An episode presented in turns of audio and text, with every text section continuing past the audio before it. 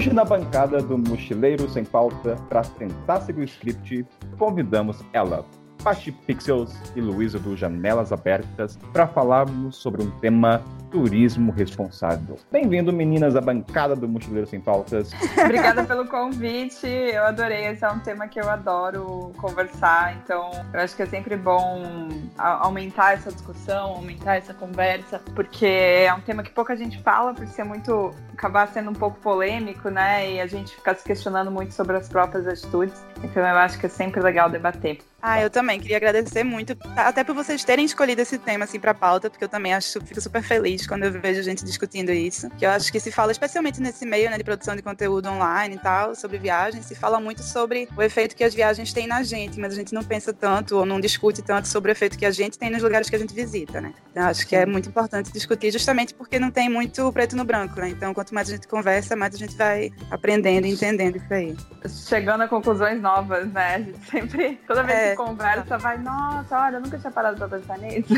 Isso aí, galera, que é o Richard também. Acho que essa pauta é muito boa da gente estar tá podendo abordar aqui, mas não é um aspecto de criar uma polêmica muito grande, mas sim da gente observar as pequenas atitudes que a gente tem ao longo das nossas jornadas, né? Eu acho que todo mundo que está aqui já teve alguma viagem um pouco mais longa do que as convencionais, então a gente pode ter visto alguns aspectos mas acho que é importante também olhar para dentro de si e a gente poder discutir isso de uma forma saudável, né? Sem ficar atirando um no outro, que é o que costuma acontecer muito aí nas redes, né? Acho que a ideia aqui é a gente plantar um pouco dessa sementinha, a gente levar essa discussão, quem sabe aí até para mesa de bar ou para algum outro processo de uma forma mais leve, né?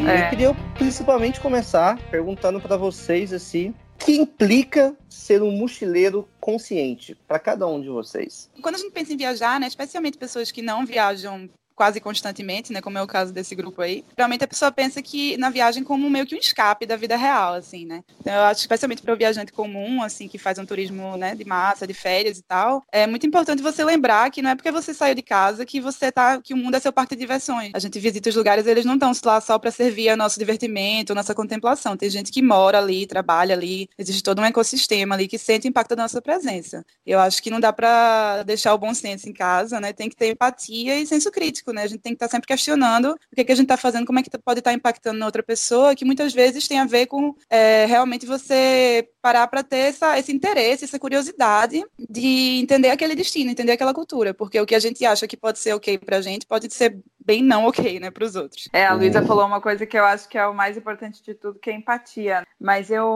eu acho uma, uma questão que é bem legal de falar para quem está, principalmente para quem está começando a viajar, assim, a gente não nasce consciente, né? Então a gente não hum. tem muitas vezes, a maioria das vezes, né? Eu acho são privilegiados aqueles que começam a viajar já tendo um nível de consciência grande. Mas eu comecei a viajar, eu pelo menos, né? Comecei a viajar muito nova.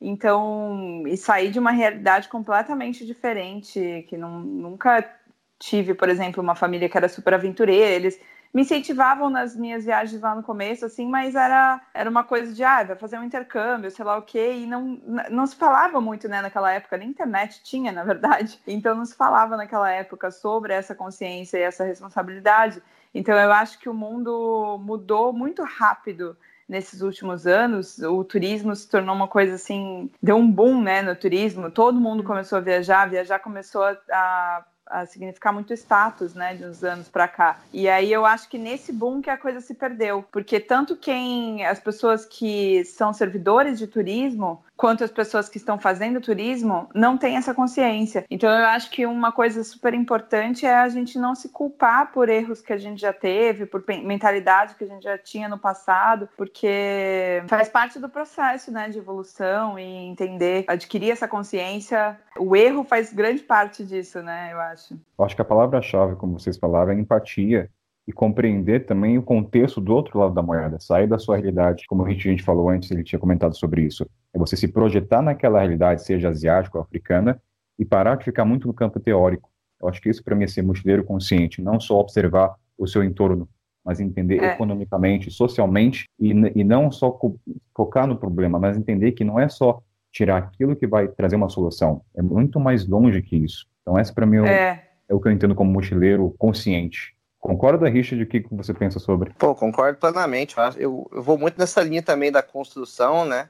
Eu, eu, por exemplo, comecei a viajar muito cedo, então eu estava com 16 anos fazendo as coisas e, e a verdade é que eu tinha alguns comportamentos que vinham desde a minha construção até como criança, até, por exemplo, no zoológico, para mim era, era sempre muito surreal, o circo também, era aquela coisa de brilhar os olhos das crianças, né? Então você tem essa construção passando por tudo isso, aí de repente você fica mais velho e putz, caralho, tudo que eu fiz, todo, todo aquele tempo, você já começa a questionar alguns aspectos, né? Mas eu tenho, tá mas ao mesmo tempo errado. você tem que entender. é, mas ao mesmo tempo você tem que entender, que é o que a parte falou, que eram outros tempos, né? Era uma outra maneira de ver a vida, uma outra maneira de construir isso. Então, meus pais que tinham mais consciência, eles também não foram ensinados a questionar esse tipo de coisa. Eles foram ensinados que aquilo ali era uma atração e ponto. Vou levar minhas crianças para ver uma atração. Eles não, mesmo eles sendo tendo um mínimo de consciência para poder questionar, era difícil porque não tinha ninguém para levantar essa bola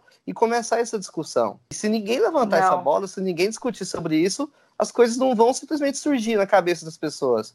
É por isso que a gente vem aqui para discutir, né? Eu acho que até hoje as pessoas que ainda não despertaram essa consciência, assim, e que tudo bem, ela está no processo dela, eu acho que ainda gira em torno disso, né? Porque de repente as pessoas, é isso que é muito contraditório, né? De repente as pessoas começaram a achar absurdo um circo, por exemplo, mas elas não se questionam sobre ir num santuário lá na Tailândia, sei lá eu, que no fim acaba não fazendo um show com o animal, mas meio que né, faz a mesma coisa por trás das cortinas. Se questionar o tempo todo é chato, né? Porque você vai se tornando uma pessoa chata, na verdade. Assim, quanto mais. Por isso que eu sempre brinco, né? Os eco-chatos. Porque, porque quanto mais você vai criando consciência, você vai realmente se tornando uma pessoa chata com você mesma. Porque você começa a se questionar de tudo, né? E é difícil isso também, porque a gente quer acreditar que as pessoas, que muita, muitos projetos, ONGs, diversos projetos aí pelo mundo, não só de animal, né, mas de pessoas também, ou de turismo de modo geral, a gente quer acreditar que existe um, cunho social, ou às vezes uma coisa uhum. séria por trás. Só que ao mesmo tempo, quando você começa a se conscientizar, você começa a ver tanta coisa ruim, tanta coisa difícil, tantas atrocidades do ser humano, que você começa a duvidar de tudo. E isso também é ruim, né? Então a gente tem que ser muito crítico, assim, e analisar, né, cada situação, ver todos os poréns, porque não, não dá para ser radical também. Então é bem complexo. E às vezes é um processo doloroso mesmo, né? Como você falou, assim. Tem que estar é. o tempo inteiro fazendo esse, dessa cutucada, não só né, no, no, na situação, mas em você, né? Nos seus, é. nos seus valores, que você acha certo, errado e tal. Rolam umas crisezinhas aí, mas o negócio eu acho que é você não, não se desesperar, né? Pensar, tipo, tá tudo bem. Todo mundo que, que parar pra pensar sobre essas coisas vai ter dúvidas e questionamentos e perceber que fez muita merda no passado, né? E tá tudo bem, né? Faz parte do processo. Que contanto que você adquira consciência e e traga isso para a consciência mesmo, né? Porque às vezes você existe um processo, eu acho que o processo da uma vez uma eu fiz um post falando sobre essas coisas no Insta e uma seguidora me falou, não lembro quem foi, mas é, me falou que o, esse processo da consciência é quase como luto. A gente, o nosso primeiro estágio é da negação e aí a gente fica naquela. Primeiro, a, gente tem consciência do que aconteceu, mas a gente nega aquilo que aconteceu para não sofrer com aquilo, né? E aí depois você vai trazendo aquilo. Então, o processo da consciência tem também essa, essa parte de você trazer isso para a luz, né? Você trazer, assumir isso e falar sobre isso, e porque você sabe que vai ser uma coisa, um assunto que vai mexer com você, que vai doer, que vai mexer muito com o teu ego, porque você sabe que muitas atitudes que você teve, talvez era porque teu ego estava dominando uma situação e mexer nisso não é fácil, né? Processo doloroso muitas vezes, por isso que as pessoas acabam ficando nessa fase de negação por um tempo. Vocês falando desse processo de doloroso, de negação, vocês conseguem trazer exemplos dessa situação? Eu mesma, como eu falei, por isso que eu acho que é muito importante enfatizar, e eu acho que é, quando se fala desse assunto, eu vejo que muita gente fica com vergonha de falar coisas que já fez, ou fica se sentindo culpada, ou, ou acha, coloca outra pessoa que está falando sobre isso, no caso a gente aqui, né, num patamar superior ao dela. e tá todo mundo no mesmo patamar, sabe? Todo mundo saiu do mesmo lugar, todo mundo, sa... exceto algumas pessoas, eu acho que aqui entre nós tá todo mundo no mesmo patamar no sentido de que a gente veio de um, de um nível de zero consciência disso e foi evoluindo. Então, eu acho isso muito lindo, muito incrível. São poucas pessoas que são privilegiadas e que tiveram uma educação desde criança nesse sentido, que até porque, como a Luísa falou, naquela época, como o Richard falou, né, naquela época não tinha não, não, existia, né? Não existia nada disso do que a gente vê hoje, então a, a, informação também ficava muito escassa. E eu acho que é importante você perceber o que você já fez e entender que foi um, que é o teu processo para evoluir. Então, eu, por exemplo, na, eu morei dois anos na Índia. Quase dois anos, em 2011 e 2012. E faz muito tempo, né? Então eu fui para lá, eu já tinha viajado, já tinha morado na Nova Zelândia antes, há muitos anos atrás. E quando eu fui morar na Índia, eu fui assim, eu era uma menina super fresca, que eu queria mudar, eu queria viver um choque cultural, eu queria sair totalmente da minha zona de conforto e fui. Legal, ok, parte do processo, mudei muito, mas, mas quando eu cheguei lá, naquela época nem existia, né? Não tinha Instagram, não tinha nada disso. Então, assim, quando eu cheguei no, no país e eu me deparei com um monte de coisa que é engraçado ver essa evolução, porque de 2011 para cá não é tanto tempo assim.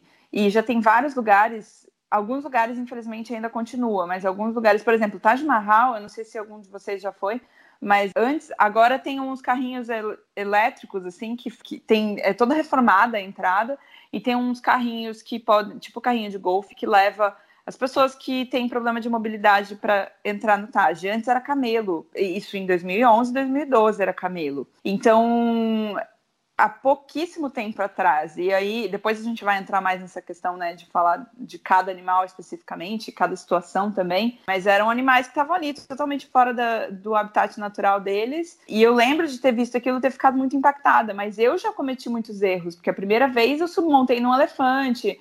Não tinha noção, ou às vezes alguém me fala, quando comecei a despertar um pouquinho de consciência ainda não existia informação sobre isso, eu lembro que eu acreditava muito no que os locais mesmo me falavam, né? E muitas vezes eles estão ali também sufocados para tentar ganhar dinheiro, para tentar aproveitar a oportunidade turística para eles não têm noção às vezes do impacto negativo que eles estão fazendo para própria próprio lugar deles, né? Porque aquilo ali é deles. Então, eu acreditava muito no que eles mesmos falavam. Então, se eles falavam que era um lugar que era um santuário, que eles não maltratavam o animal, e que eles resgatavam porque era, ele estava em risco de caça ou qualquer coisa assim, eu acreditava. Mas aquilo vinha na minha cabeça, sabe? Todas as vezes que eu fiz, eu ficava assim, cara, tem alguma coisa errada, tá muito estranho isso daqui. Parecia muito errado, mas ao mesmo tempo eu falava, pô, mas eles é um monte de monge, é um monte de, sei lá, sabe, um outro Pessoas lado boas. na minha cabeça. É, pessoas boas, estereótipo, né? De pessoas boas, entre aspas, colocando bastante aspas nisso.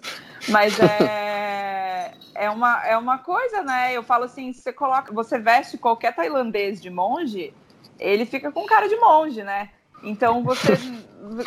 tipo cara assim, boa. Você, se você veste um brasileiro e coloca lá, não vai ter cara de monge. Então, assim, até que ponto eles não estão também só usando uma vestimenta? É, é difícil isso, porque é, é, muito difícil você provar, né, que os caras não são monge porcaria nenhuma, ou que, sei lá, tem lugares que são muito sérios e outros não, mas é você começa a se questionar, sabe? Você fala assim, meu, esses caras podem simplesmente colocar um bando de gente ali para atuar e eles estão tirando uma baita grana em cima de turista. Até que ponto eles não estão dopando os animais? Porque é fato, sabe? Então é difícil, mas eu acho que é importante esse processo de você mesmo perceber, porque muitas vezes não adianta, né? O outro falar, você escutar o outro falando, e eu acho que é só quando você se dá conta pelos próprios erros que essa consciência vem, que ela surge.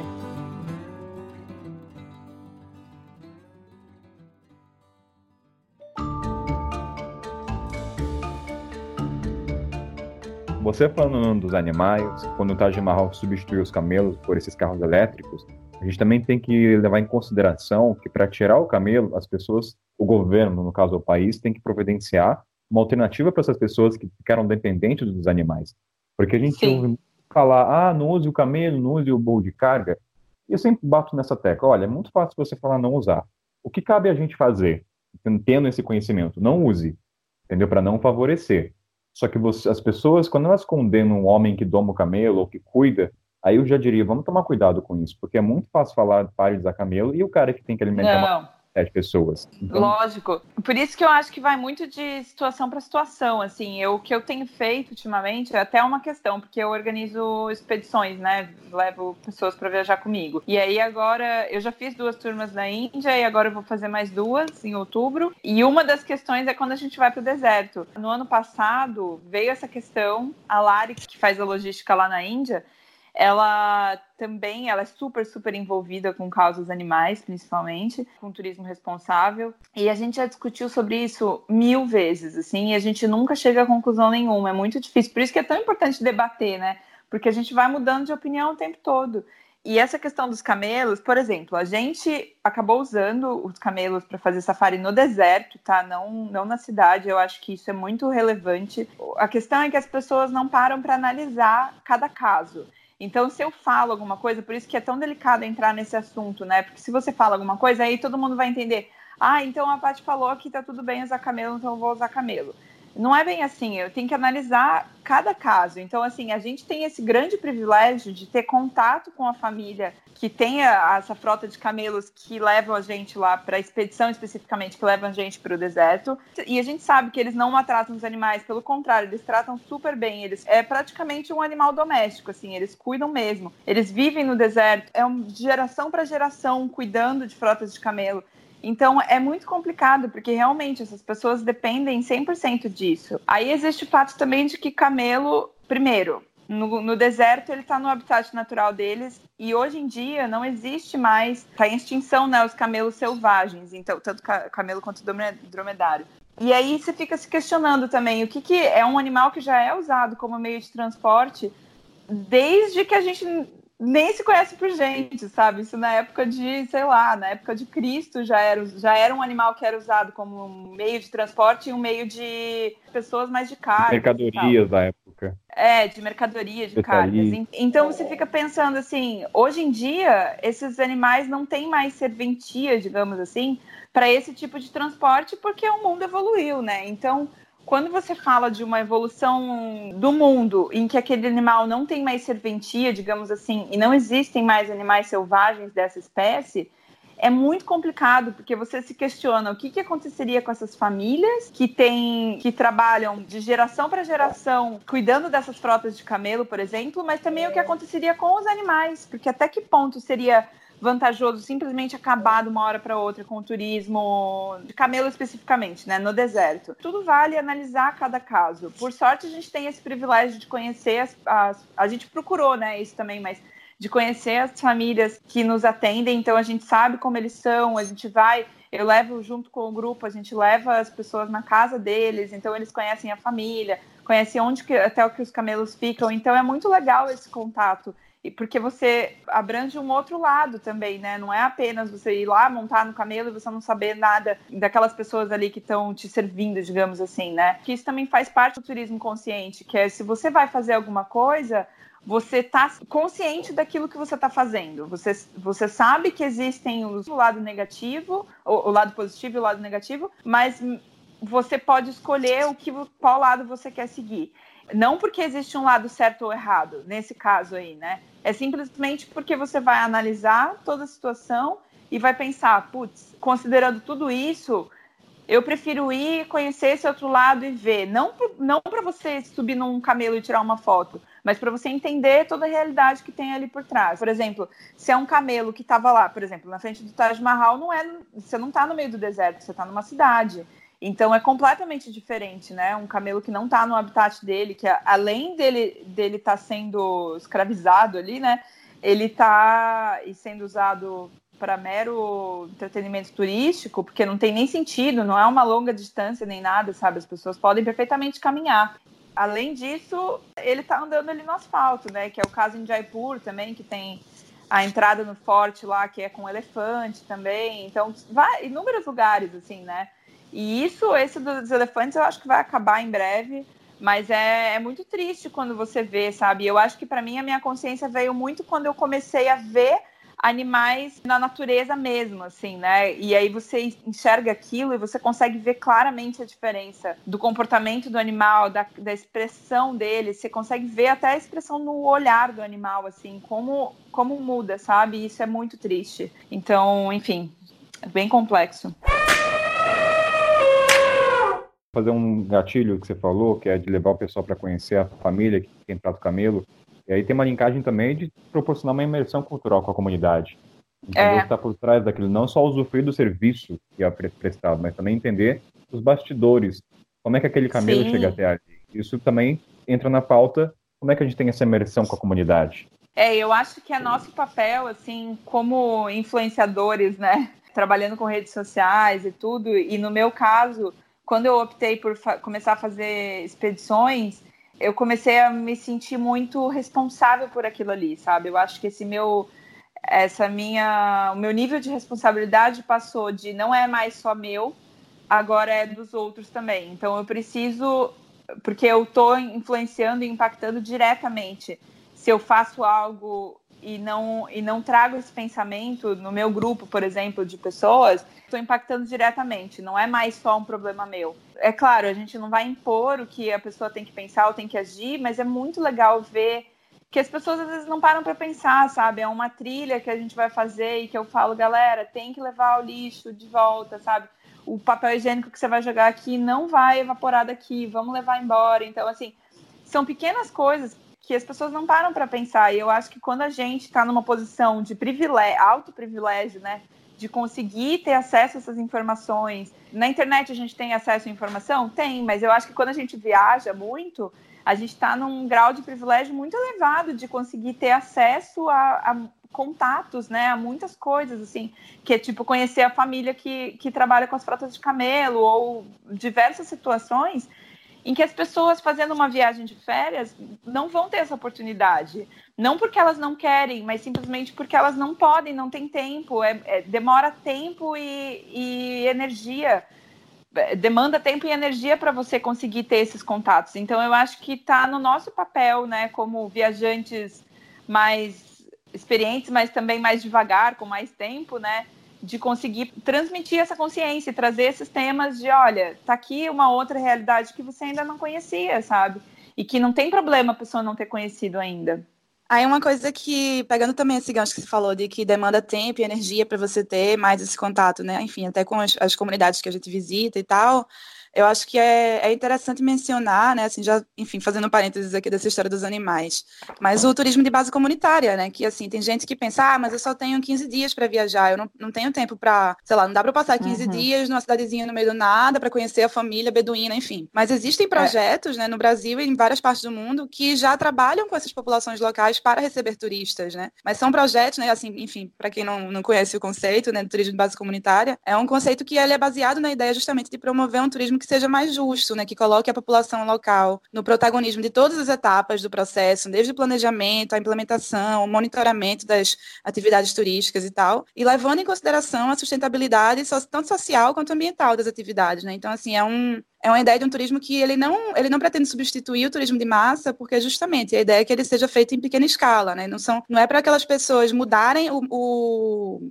a atividade principal delas. Assim, se o cara é agricultor, ele vai continuar sendo agricultor. A renda principal dele ainda vem da agricultura, mas ele tem ali a possibilidade de receber pessoas para compartilhar a cultura dele, né, que também é um processo de empoderamento, né, para usar a palavrinha da moda, e, e, oferecer aos viajantes essa experiência de, de, de, uma viagem que respeite, né, o, o ambiente, que mostre, assim, que não coloque essa, essa ideia de, porque quando a gente pensa no turismo de massa tradicional, é uma coisa meio industrial, né? Porque para quem não tem, né, justamente assim, ou tempo ou coragem, enfim, né, que não se sente pronto ou disponível, etc, para fazer uma viagem é, fora do, do, dos caminhos já traçados, digamos assim, né? Para tipo, tá pegando o transporte público que o pessoal pega, para enfim, tá vivendo a vida que as pessoas vivem, né? Normalmente você vai acabar seguindo um, um caminho que já tá pronto, e esse caminho é, pronto, é geralmente ele, quer, ele né? quer visar lucro. É, você pode não querer, justamente, você pode querer uma coisa pronta, você, tipo, ah, não tenho tempo, não tenho paciência para estar tá, correndo Trabalhei, Trabalhei o ano inteiro para ficar lá um mês pois é. né? É. Existem várias iniciativas que, que vão contra essa, essa corrente do, do turismo de massa, sabe? Assim, não é a única opção. Eu acho que muita gente pensa que é a é. única opção. Sabe? Que se, se eu Sim. for para um pacote, tem que ser um CVC. Mas não, é. sabe, existe uma galera, inclusive no Brasil, assim, eu estava fazendo agora um post pro blog, então assim, eu vi que tem, tipo, dezenas de projetos que são incríveis e as pessoas não sabem, porque às vezes eles também não têm grana para divulgar, né? E é. porque talvez não pareça tão atraente, porque nesse projeto talvez você não vá, por exemplo, eu fui para a Amazônia há uns dois meses atrás, e tem já quase todas as agências da, na Amazônia, segundo uma pesquisa da ONG Proteção Animal Mundial, acho que é tipo 95% das agências na Amazônia, não só brasileira, é, promovem passeios com interação com animais. O que é hum. totalmente não recomendado, né? Mesmo que eles estejam no seu habitat natural, tipo aquela história do nado com os botos cor-de-rosa e tal, quase todo mundo faz. Mas existem várias organizações que promovem o turismo de base comunitária que tem como uma das principais premissas não oferecer esse tipo de atividade porque eles reconhecem que é prejudicial. Então, assim, você não precisa, você pode ir para a Amazônia com uma agência, passar pouco tempo e ver a floresta e tal, mas aí você talvez não tenha foto com o boto, né? Mas você vai ter uma experiência é. super rica de estar realmente vivendo com aquela família. Você não vai passar uma tarde dizendo, ah, isso aqui é a farinhada, isso aqui é a casa do, do Ribeirinho e tal. Não, você vai estar entendendo realmente como eles vivem e tal. Enfim, mostrar um pouco também para as pessoas que existem possibilidades, né? Que não é, você não tem que necessariamente seguir o, me, o mesmo que parece que está todo mundo fazendo, digamos assim. Uma possível solução, assim, é claro que não é solução, né? Mas assim, já que a gente está na base da teoria, a gente está buscando melhorias, já pensou, a gente poderia pensar num mundo lindo onde esse turismo de base comunitária ele seria, vamos dizer assim, gourmetizado pela mídia, que acho que é isso que promove o turismo de massa hoje, né? O Instagram ele pega um destino X lá que nunca ninguém deu bola, ele gourmetiza e aquilo vira uma febre. Por exemplo, eu vejo os meus pais, sou de Goiânia, fui criado em roça, né? Então os meus pais, quando eles começaram a ter um poder um pouco, pouco melhor, um poder que o sonho deles era fazer um cruzeiro era aquilo que, a, que venderam para ele, que, a, que aquilo seria um sonho de viagem, um, cruzeiro. E eles Sim. ficaram com isso, com essa mentalidade por tanto tempo, que tipo, eles nem paravam para questionar o que que tinha no cruzeiro. Eles nem pesquisavam o que que tinha no cruzeiro. Era o ato Sim. de fazer o cruzeiro, de realizar um sonho que foi organizado e vendido pela mídia, deu essa gourmetizada, né? Então a gente tem esse é. turismo de base comunitária e a gente hoje com tanto de informação que a gente tem, a gente tem um potencial para também tentar gourmetizar esse turismo de base comunitária como uma experiência, né? E acho que aí poderia ser até um ponto onde a gente tentaria encontrar um, um, um bom desenvolvimento melhor, assim, né? Acho que, fizesse mais sentido. Porque eu acho que, vamos colocar aí que um percentual muito alto do turismo, ele é muito nessa parte do, do que ele parece ser e não do que ele é. Porque tem Mas muita gente acha... que viaja ainda para viaja ainda mais até para contar para os outros depois e não só pela experiência, né? Acho que a gente tem oh, é, é, é a gente tem. tem que trocar isso, né? Que virar essa chave. Teve uma pesquisa do Booking recente que falava que o que as pessoas consideram quando vão escolher um hotel, hoje em dia acho que uns 40% dos brasileiros consideravam primeiro se o hotel ia ficar bom no Instagram. Imagina Puta se fazer a mesma quantidade de gente pensando. Tá tudo pois é, errado. É, é que nem o círculo. A volta, volta para casas. É isso. Volta, reseta, reseta a humanidade. É, Imagina se essa mesma é quantidade de pessoas mesmo. se preocupasse com a questão, tipo, ah, sei lá, se, será que esse hotel é, prejudica o meio ambiente? Será que ele tem práticas não, de mercado que, são, que não são legais, né? Não, e os, os lugares mais. Eu, eu, assim, nessas press trips e coisas assim, que já fui em algumas, hoje em dia não gosto mais. É impressionante, porque os lugares mais incríveis que eu já fiquei não são lugares tão fotogênicos assim, mas eles são simplesmente assim, é o cuidado, é a atenção, é aquela coisa assim que às vezes tem, sei lá, seis cabaninhas só e é uma coisa super, né, exclusiva e aquele atendimento mais carinhoso, assim, né?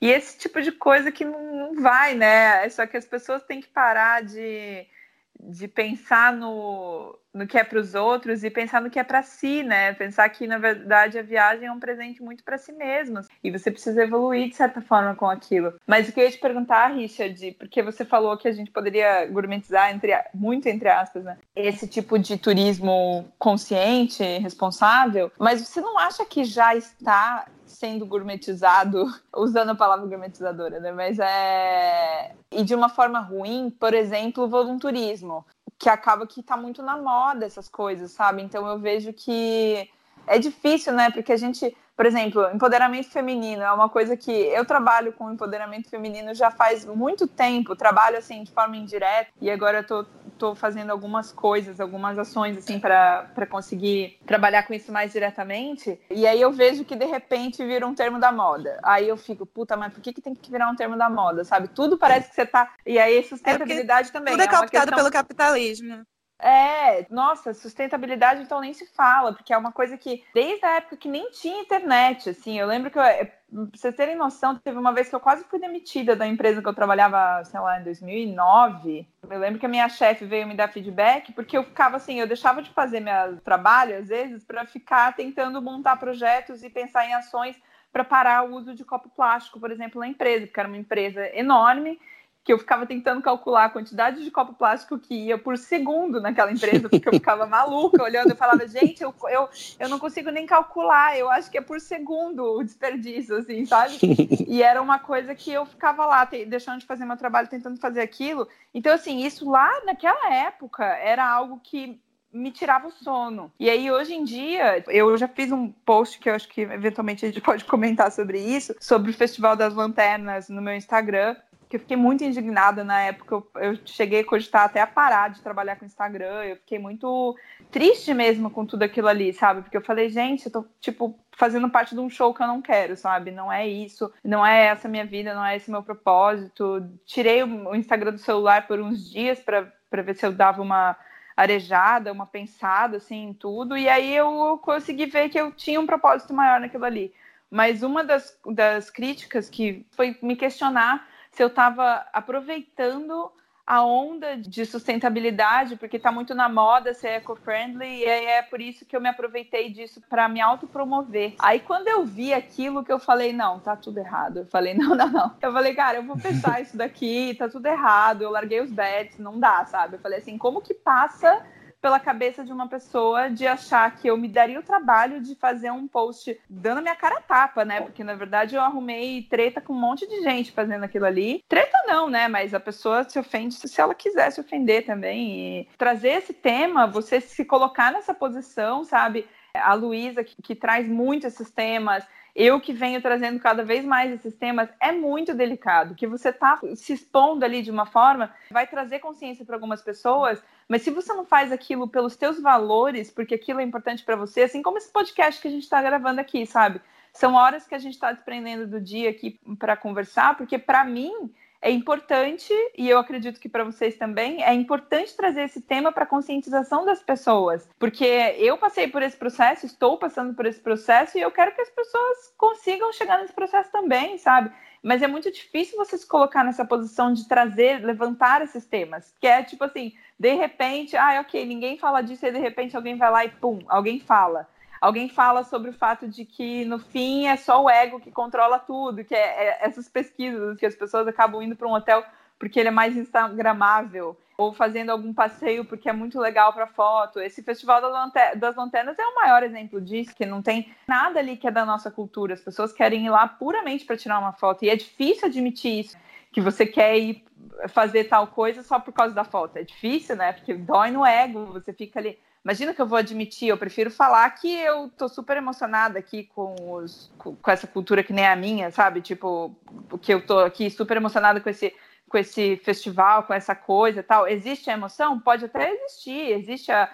É, é legal estar em contato com outra cultura? Pode existir, mas é pesquisar, sabe? É saber o que, que é feito para turista, o que, que é feito por eles mesmos. E aí você saber diferenciar, né? E buscar a experiência que você quer ter, uma experiência mais genuína ou uma experiência que é mais fotogênica, né? E é, é muito difícil levantar essas questões. Então eu vejo que já é algo que está, infelizmente, gourmetizado e sei lá o que fazer com isso. Ô, Paty, a Paty é um caminhão, né? Ela vai ir, né? assim, a, a, gente estava falando lá do. que eu até esqueci que eu ia falar. A gente estava falando do turismo da, da do, do turismo comunitário, né? Sim. Sim. Da, da gourmetização do Mas na verdade ele não pode ser tão massificado, porque também perde, assim, deixa de. Né? Ele não, não funciona. Se perde a essência. Perde a é. essência. Não, é, a verdade é que. que é a verdade é que. Também, né? Tudo isso acontece. Na verdade é que a gente já tem, né? O europeu paga muito caro, paga sete vezes um valor absurdo para estar tá passando por isso. E, a, e as comunidades entendem isso aí e acabam aumentando ainda mais e pensando sempre nesse público e deixam de parar de pensar até no, no que é do que são as próprias raízes mesmo para atender, para atender europeu, né?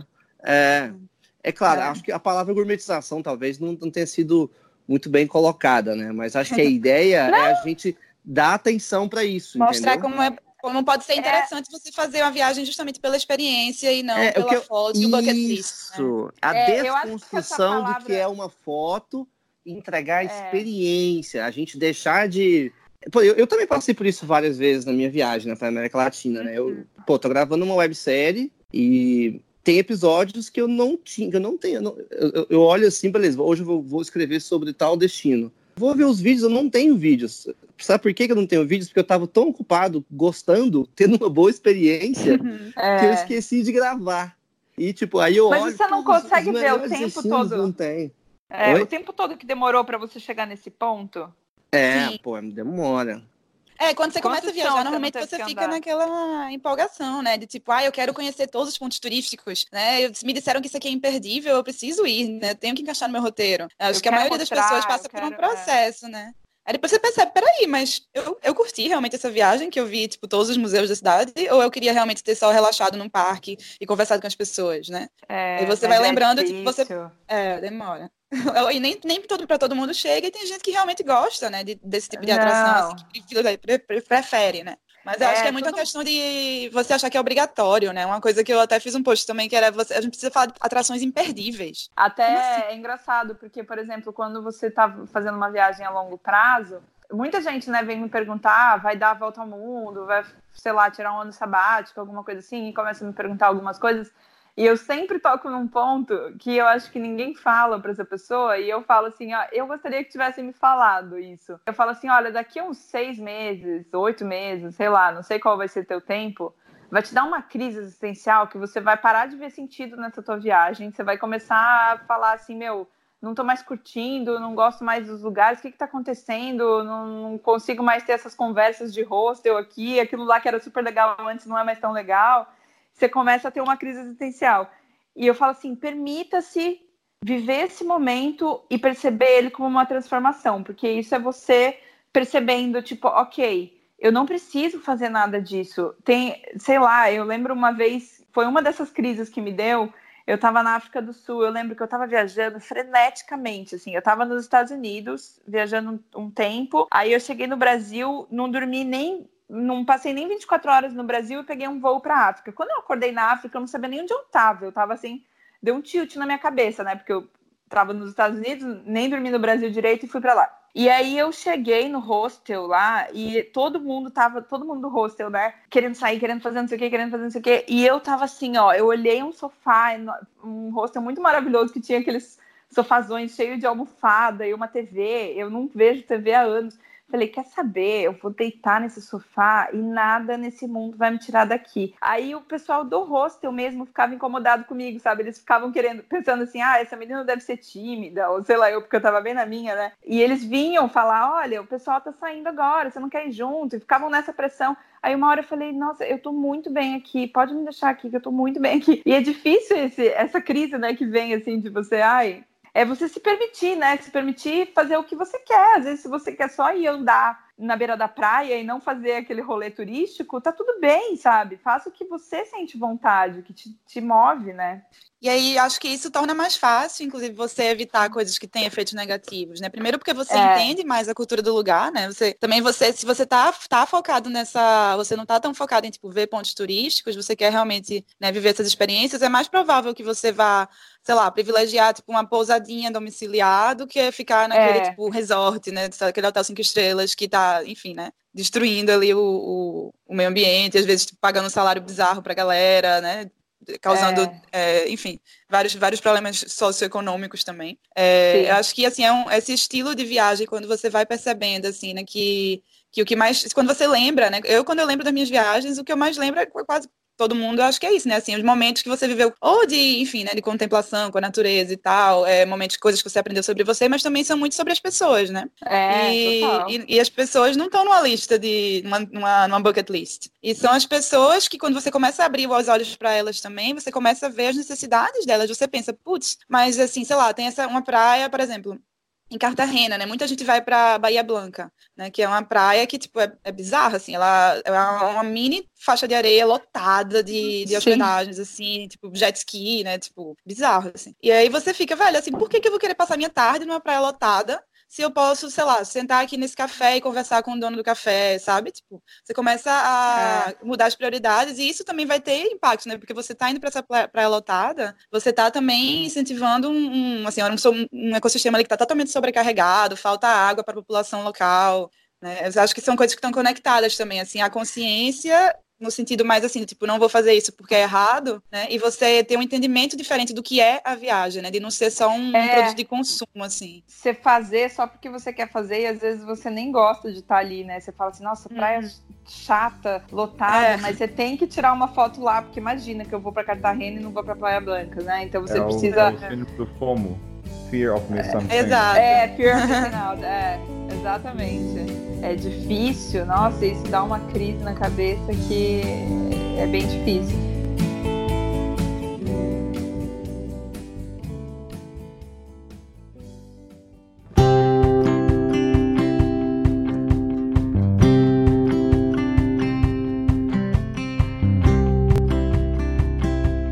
Que atitude vocês tomam para desenvolver a economia local? Vou dar um exemplo meu e vocês podem continuar. Eu sempre procuro olhar se o produto é feito localmente. Então, se eu vejo se um chaveirinho é feito na China, não. Esse é um simples exemplo para desenvolver a economia da região. Tem outras situações, como comer na rua? O que, que vocês fazem para tentar ajudar a movimentar o fluxo ah, total. Comer para mim é fundamental. Escolher comer em, restaurantes ou barraquinhos de rua, assim, que sejam proprietários, sejam locais, assim, que não seja tipo restaurante de grande rede, né? Essa, enfim, pessoal que viaja, tu vai, sei lá, num Hard Rock Café, né? Essas coisas assim, tipo, velho, muito melhor você comer o que o cara tá fazendo ali, né? Que é, enfim, vai ser muito mais interessante para sua viagem. Você tá realmente levando dinheiro pro cara, né? E até essa coisa da hospedagem também, né? Assim, quando eu vou realmente, assim, escolher uma hospedagem para pagar, não vou fazer couchsurfing, nem work exchange, nada desse tipo, eu tento também privilegiar um, um hotel pequeno, uma pousadinha pequena, sabe? Em vez de um, um, grande, uma grande, um hotel de uma grande cadeia, porque também existe um monte de pesquisa que mostra que, especialmente em países do sul global, né, entre aspas, a maior, grande maioria do, dos gastos do que os turistas gastam fica nos países ricos, na verdade, né? O cara chega lá, gasta é. 100 dólares, se eu não me engano, é só 5 ou 10 dólares que fica no país de destino. Porque o resto vai para alimentar essa rede que tá, né? A, a galera gastando bolsa de grana ali nos Estados Unidos, etc, né? De grandes redes da vida e tal. De hotéis, eu acho que é o principal, assim, eu mesma, quando viajo sozinha, é muito raro, muito raro ficar em hotel, mas quando eu fico, eu tento procurar tanto hotel quanto hostels, assim, que sejam realmente. Porque hostel não tem hostels de grande rede às vezes, mas é. Mas também é legal você ver se ele está sendo. Se, se tem pessoas locais trabalhando também, né? Porque às vezes o mochileiro acha que ele está isento disso, né? Ele pensa assim: ah, não, eu sou mochileiro, então eu, meu turismo é mais consciente. Não é. Você pode viajar de qualquer forma e ter consciência ou não, né? Então não é porque você está com uma mochila passando perrengue lá que necessariamente o teu turismo é mais consciente que o cara que está no hotel. Nas expedições, como a gente costuma ficar em, em hotel, né? Tipo na da Índia, a gente sempre pega hotéis de famílias indianas. E isso faz toda a diferença, não só para a economia local, mas eu acho que também para o teu contato com a cultura. E nesses hotéis você consegue ter isso, sabe? É muito legal. A gente passou Holi, que é o Festival das Cores, por exemplo, num hotel de família indiana, e é muito legal, porque eu que morei lá um tempão, eu sei como é uma coisa muito de família. Eles acordam já jogando pó na tua cara, então eles têm toda uma celebração do café da... logo no café da manhã, eles já começam a passar o pó e fazer umas coisas, e eles ficam muito felizes nesse dia. E é muito legal, você só entende quão importante é esse festival para eles e quão legal é estar naquilo ali, tirando aquela bagunça toda, quando você está próximo de uma família. E é muito legal, porque esse contato de você estar tá num hotel que, tipo, ali era um, um hotel de uma família indiana, e eles que convidaram a gente para ficar ali fazendo festa junto com eles, sabe? Acabou que a festa ficou muito mais legal dentro do hotel do que fora. Eles sujaram o hotel inteiro, sabe? De, de pó e tal, então foi muito legal concordando com, com, o Kainan, assim, de não só chaveiro, coisa assim, mas eu acho que no dia a dia, né, tentando trazer. A gente está falando de, no nosso caso, assim, que a gente viaja muito, né? Mas as a grande maioria das pessoas não, né? As pessoas ficam ali na rotina. Eu acho que uma forma de, de ver isso também é, é consumir, de modo geral, eu acho que isso é na vida, né? Produtos mais Sim. Artesanais, mais locais. A macaxeira do cara que vende na rua, em vez de comprar na, no Walmart, né? Em vez exemplo. de comprar no, é, em vez de comprar no mercado, comprar um produto ah. natural, às vezes numa feira, que foi alguém que fez, do que comprar de uma marca, porque tem muito isso da. É, tem muitas marcas né, que se aproveitam de um desse marketing todo que é ser sustentável, ser não sei o quê, uhum. ou doar X, sei lá, parte do, do lucro deles para as criancinhas na África, ou sei lá eu, esse monte de balela, né? Porque, na verdade, uhum. quanto que vai? Foi isso que, o, que, que você tinha comentado do hotel, né? É o mesmo princípio. Quanto que vai daquele produto ali que você compra, que é uma puta marca, que faz todo um marketing em torno de a nossa marca é consciente e nós damos parte da nossa renda para as crianças na África ou sei lá o quê. E aí você vai pensar, tipo, eles estão lucrando muito mais com isso, pelo fato deles se apropriarem desse marketing, do que de fato eles estão dando. Então, quanto eles estão lucrando, não tem como a gente mensurar isso, mas imagina quanto, quanto a mais eles não lucram porque as pessoas compram porque acham bacana a proposta e acham a ideia muito legal. E quanto disso que eles lucram a mais só por causa desse marketing vai de fato para os projetos sociais que eles estão dizendo que apoiam, sabe? Então é, é complicado. Por isso que é melhor sempre optar pelo local. Go local. É, e às vezes, inclusive, tem essas marcas, né, que fazem, tipo, ah, a gente doa, né? Enfim, você compra um sapato, a gente doa outro e tal. Isso pode, inclusive, prejudicar, né, a economia local, né? Enfim, tem toda um, uma questão complexa aí que muita gente diz que seria muito mais eficaz eles contratarem pessoas e pagarem salários justos. Mas aí já a gente tá... é difícil, né, também. Eu acho que tem marcas e marcas. Vale muito é. ler sobre, pesquisar, Eu né? acho que é não acreditar em discursos fáceis e simples demais, né? A gente sempre tentar ir um pouco mais a fundo nas coisas. E essa coisa da viagem também tem um tema que um tópico que eu acho que Kainan até tem coisas para compartilhar, que é essa história da, de gorjeta e tal, né?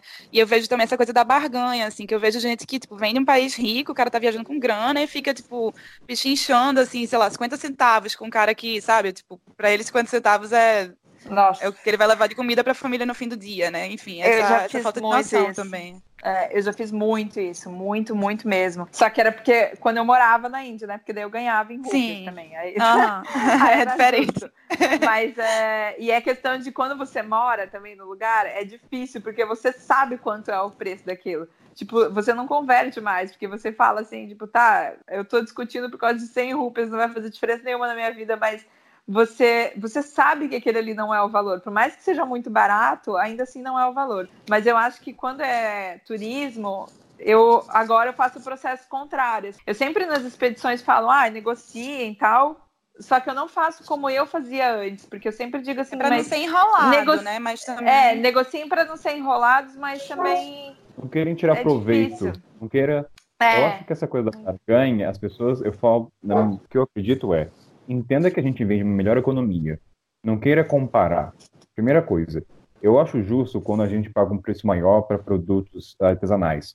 Isso para mim é fato.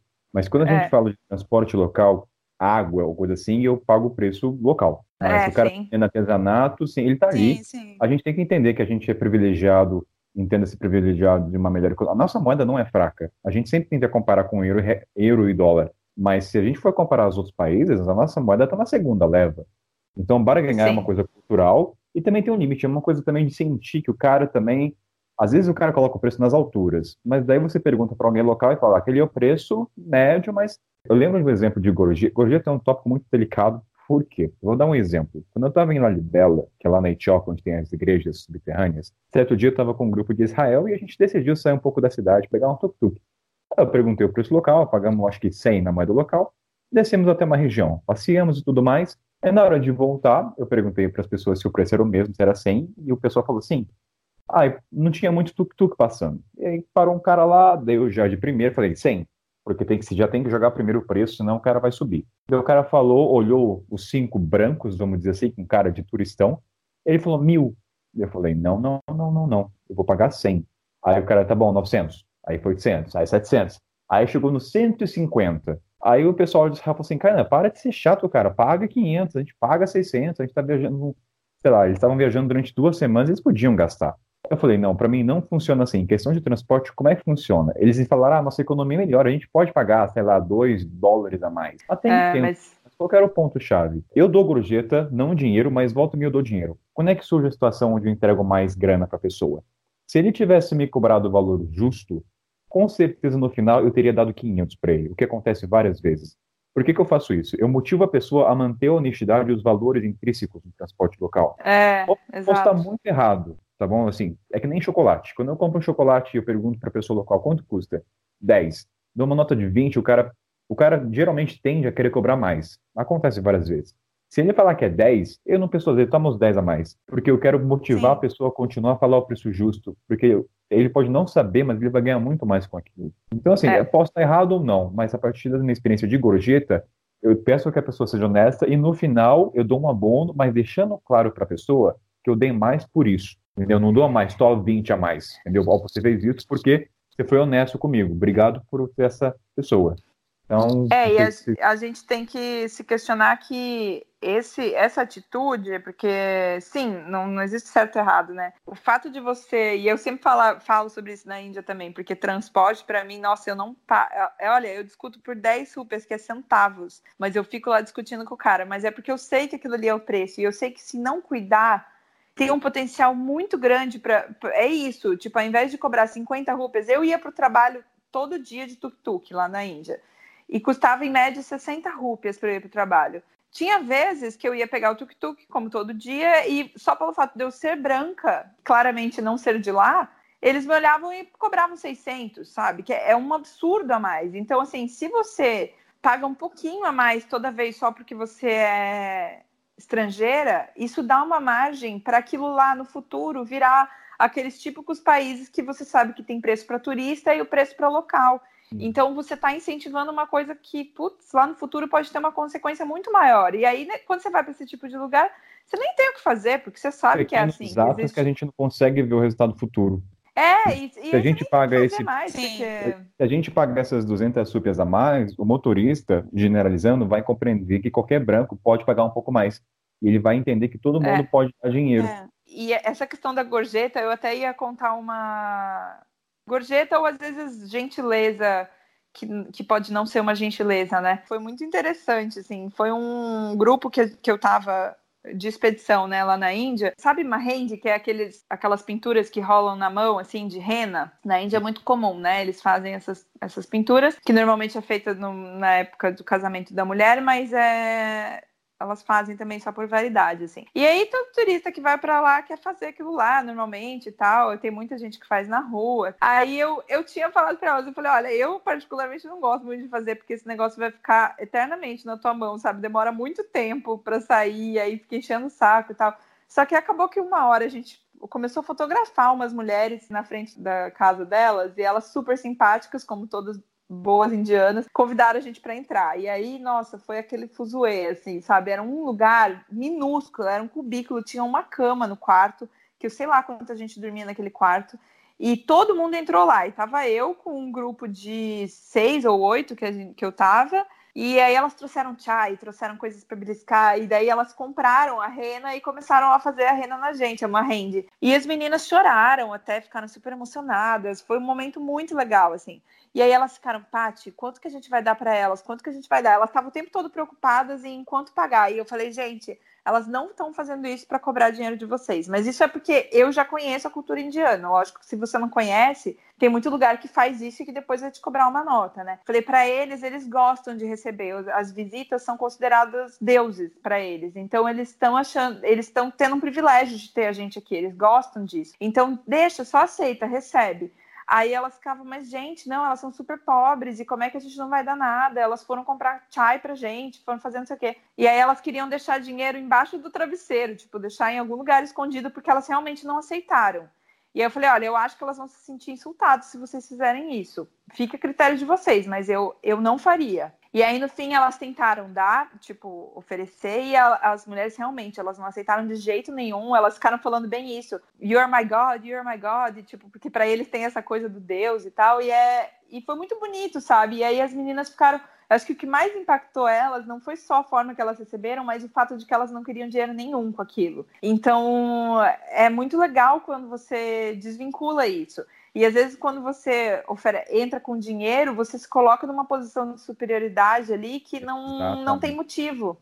É bem só, complexo, só que, né? Tati, uma pergunta. Naquele momento, não surgiu uma ideia de as meninas talvez não oferecerem dinheiro, mas comprar alguma coisa em troca, oferecer uma comida, uma guloseima, um doce, não é... necessariamente o dinheiro. Porque é, o que acontece. Hum. É que elas não estavam vendendo nada, era a casa delas, né? Então ela, elas que foram atrás comprar, elas não davam nem espaço, assim, sabe? Eu acho que quando você está num lugar em que as pessoas estão vendendo alguma coisa, aí ótimo. Mas era, elas estavam aleatoriamente na casa delas. Então era só o dinheiro que elas tinham como oferecer ali. Ou eu falei, se a gente passasse mais dias aqui, e a gente acabou fazendo isso, porque a gente foi para o deserto, voltou, era, era uma cidade que era base, né, para ir para o deserto, e a gente imprimiu uma foto e depois deu para elas. E elas ficaram felizes da vida. Eu quero voltar lá e imprimir, porque a gente tem um monte de fotos delas.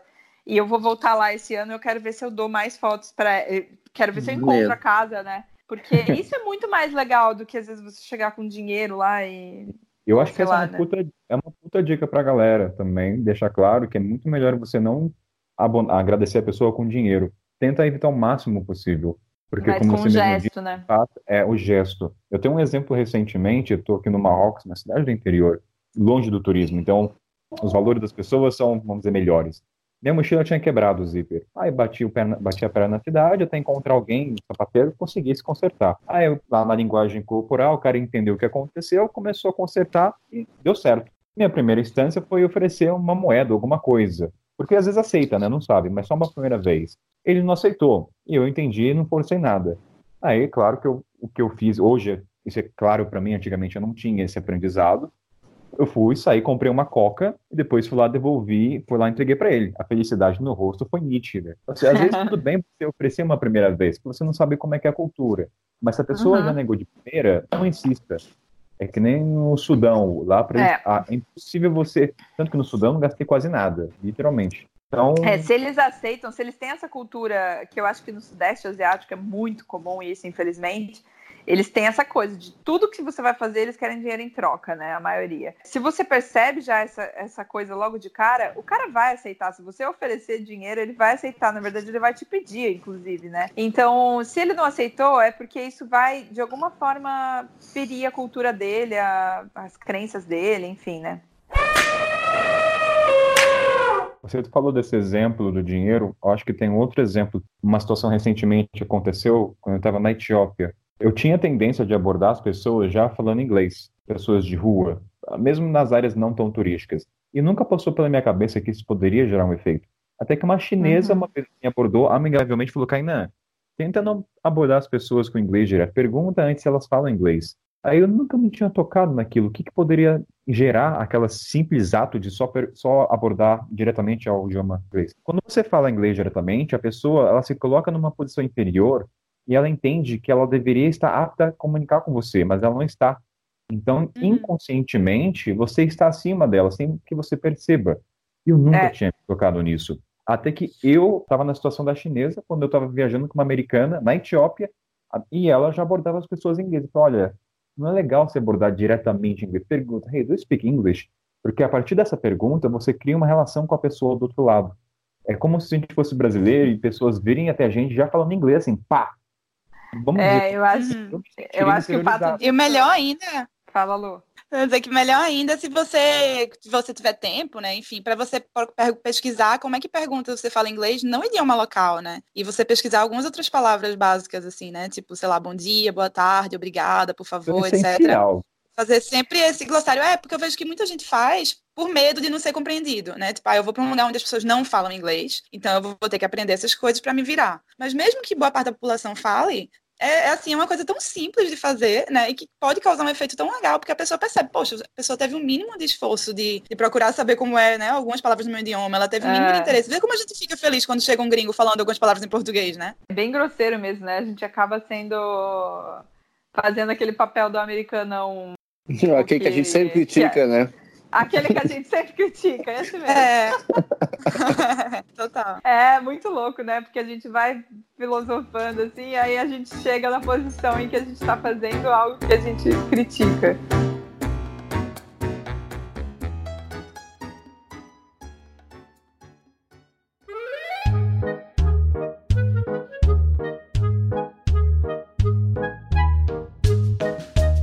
Paty, você falou sobre fotografia e a gente então pode abordar um tema bem delicado que é até que ponto tirar retrato de pessoas na rua ou do cotidiano é um ato legal, porque tem que analisar bem a situação para falar se é, é certo ou errado. Então, Vamos lá. É, porque a gente não quer sair daquele estigma de safari humano, né? Acho que é isso que é foda. É, eu, para quem tá escutando isso e não, não me conhece, eu sou fotógrafa, né? Então, isso acho que é bom deixar claro para entender o contexto. Eu faço constantemente essa análise de como eu mudei nos últimos anos viajando. Faz cinco anos e meio, né, que eu tô na estrada direto, fora os tempos que eu morei fora antes, que eu viajava antes. E eu, ano passado, agora, dezembro do ano passado, eu fui para Dharamshala, que é um McLeodganj, é onde mora o Dalai Lama e onde é o maior refúgio tibetano no mundo, né? No norte da Índia. E aí eu tive, eu acho que esse impacto fotográfico na minha vida, assim, porque eu levei a câmera para lá, eu fui sozinha, porque eu precisava dar uma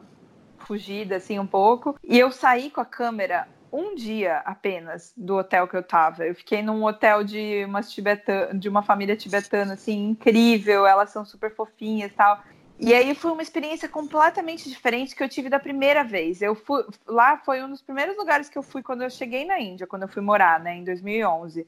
Então eu lembro que eu passei meu aniversário lá e eu estava descob me descobrindo na fotografia ainda. Eu não fotografava profissionalmente, tinha uma câmera semi profissional, nada a ver, assim. Não manjava nada de fotografia, só gostava muito. Nossa, eu fiquei maluca. Eu lembro que eu ficava querendo meter a cara na câmera, na cara de todo mundo. E saía correndo atrás dos monges, assim, sabe? Eu ficava doida, assim. E eles, é sério, eu ficava, assim, maluca, porque é muito legal, é tudo muito fotogênico, né? E eu ficava deslumbrada com aquilo lá. E eu fazia isso real, assim, e achava legal, porque as pessoas, principalmente na Índia, elas olham para a câmera, é, é, bizarro, elas olham, elas pedem para ser fotografadas, elas querem ser fotografadas. Então, diferente do, de alguns lugares no Sudeste Asiático, por exemplo, que as pessoas olham e querem dinheiro depois, algumas olham porque querem olhar para a câmera mesmo, e é muito difícil você conseguir perceber essa linha tênue ali entre né? Se você está invadindo, se a pessoa vai querer dinheiro ou se ela realmente está querendo sair na foto, sabe? E aí foi muito engraçado, porque eu vi, eu falei, gente, como eu mudei, porque eu saí com a câmera um dia do hotel,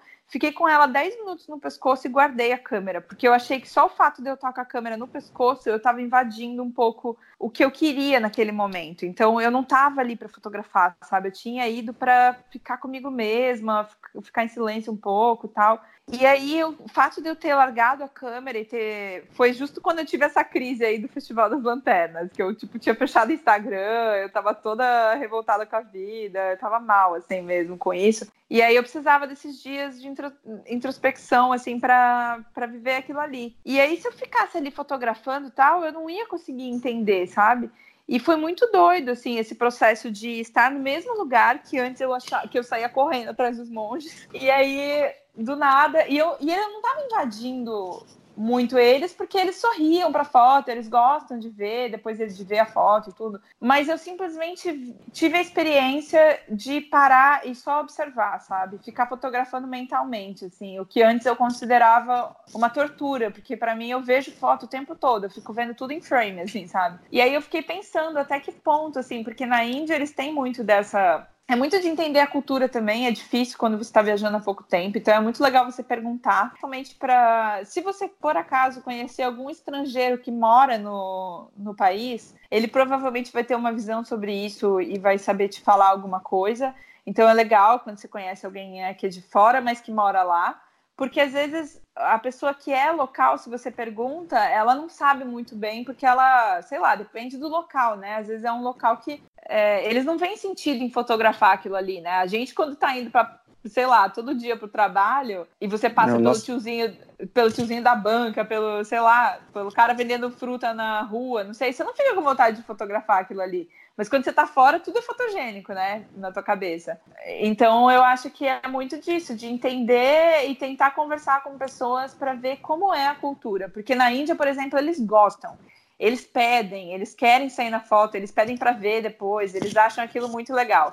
Um jeito menos invasivo de fazer isso, eu vou muito no olhar, no sorriso, assim, sabe? Então eu vou chegando se eu tô com a câmera no pescoço, a pessoa já sabe. Quando tem a barreira linguística ali, né, que a pessoa não, você não sabe se comunicar no idioma dela, não adianta você chegar e perguntar. Eu nunca fui dessa que cheguei e pedi para tirar uma foto, até porque eu acho que isso eu, como fotógrafa. Quebra o momento fotos, também, né? Fotos espontâneas, é. Então eu acho que isso quebra todo o encanto da foto para mim. Eu não gosto de ninguém posando para foto. Então eu chego, eu vou tentando conversar, mesmo que seja através do olhar. Tem muitos tipos de conversa, né? Às vezes você consegue chegar, dar um sorriso, olhar, falar, falar qualquer coisa, assim, mesmo que seja meio que na mímica ali, né? E ver como a pessoa reage. Se ela tiver alguma versão a tua câmera que está provavelmente pendurada no teu pescoço, ela vai te bloquear. Ela vai. Aconteceu comigo já várias vezes. Eu chego com a câmera, se eu dou uma segurada com a mão na câmera, se a pessoa não quer ser fotografada, ela já vai estar tá atenta à tua câmera, porque você está com a câmera no pescoço. Então ela já vai fazer não, não e pronto, não é não,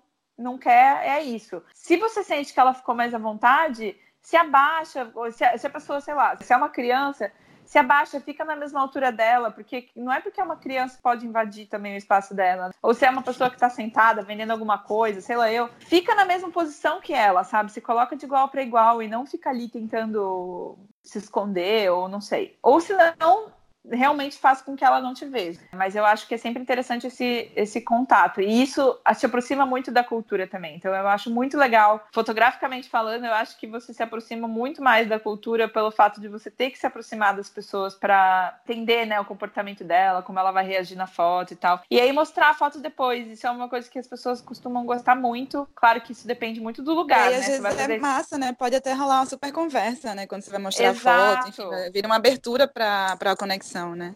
É, a pessoa fica feliz, mas isso depende muito do lugar. Se você vai fazer isso na Europa, você vai ser preso, provavelmente, né? Mas, então tem que ter o um mínimo de bom senso também. Eu acho importante também, principalmente para quem está produzindo conteúdo há pouco tempo, ou tem muita vontade de trabalhar com produção de conteúdo, é saber controlar a ansiedade. A verdade é que a gente é muito é. ansioso, e eu lembro muito bem, por exemplo, eu quando eu comecei a criar meu blog, eu fazia, sei lá, fazia cinco, seis viagens por ano. Então eu tinha 40 dias aí viajando, 45 dias viajando, e eu tinha que pegar o conteúdo que eu criei de viagem durante esses 45 dias e espalhar ao, ao longo de todo o ano. Ou seja, eu tinha que extrair o máximo do que eu tinha naquele curto período de tempo. Ou é. seja, é, é, foto, é fotografar tudo como louco, como louco ansioso. É não prestar atenção em nada. É tipo olhar pela câmera e não olhar em volta, não parar, olhar, analisar. E era até um exercício, porque, tipo, eu lembro que eu tirava tanta foto que no final eu demorava tanto tempo a selecionar e eu nem sabia direito o que, que era melhor, entendeu? Eu não conseguia. Era, um, era um desespero tão grande. É, era um desespero tão grande de ter um conteúdo on demand aí, né? Que é o que, que, é o que tá rolando hoje em dia, que eu não conseguia nem fazer um trabalho legal, eu não conseguia nem aproveitar a viagem e eu ainda interferia no, no meio como um todo, né? Você atrapalha. Pô, já cheguei a deixar flash eu esqueci do flash, atrapalhou uma cerimônia. Fiquei super envergonhado, assim. Não, porque eu, eu não tava esperando, eu configurei errado, saiu o flash, tava rolando uma cerimônia lá na Bolívia. Putz, falei, caralho, que merda que eu tô fazendo. Calma, respira e foca nos momentos. Pô, eu, qual, qual vai ser. Pensa na foto antes de pegar na câmera, né? Aquilo, o olhar.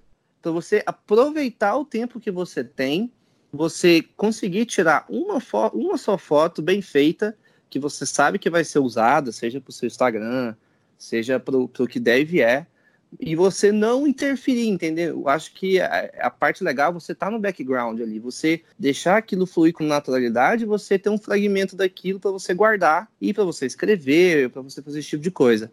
Eu acho que uma parada que eu vejo que a galera nova que está produzindo conteúdo vem com uma ansiedade tão grande que ela tira total naturalidade do rolê. Às vezes é. a gente tá lá, pô, vou gravar story, pega o story, enfia, enfia o celular na cama da outra pessoa, sai gravando como um louco, assim, rola um. Hoje em dia tá um, um circo acerca do que é ah. é produzir conteúdo que é, que é surreal, assim. Que, que vem até tirando. É assustador, tira até um pouco da, do pouquinho de magia que sobrou, né? Tem, tem uma magia nisso. É a gente podia fazer ainda, um né? podcast né? sobre isso. E até quem não trabalha. E o pior então, é que então, até quem não trabalha com isso hoje em dia está seguindo esse modus operandi, né? Gente que oh. tipo, tem um Instagram que não tem pretensão de ser profissional e aí fica nessa pilha de, de fazer story de tudo, de filmar tudo, e muitas vezes Nossa, passando, sim. atropelando, né, o, o, respeito mesmo pelas pessoas. Ó, tem um Nossa, exemplo disso, eu tava, em, eu tava em Chafchaouen, as cidades azuisinhas de, Mar, de Marrocos.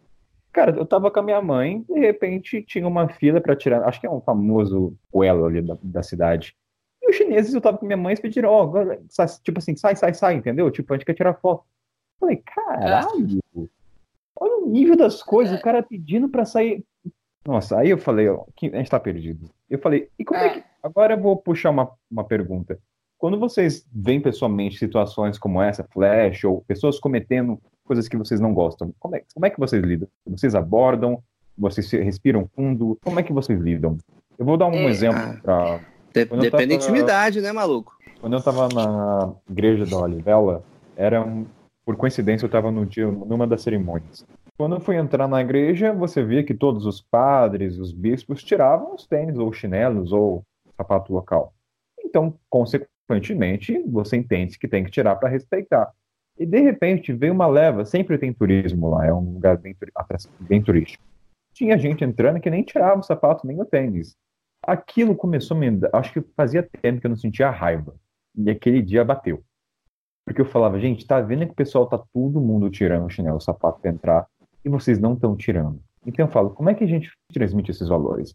Por experiência minha, é nunca no campo teórico, é sempre dar o exemplo. Não cabe a mim falar pro chinês, japonês ou alemão, não interessa qual nacionalidade, falar, olha, tira o chinelo, tira o sapato.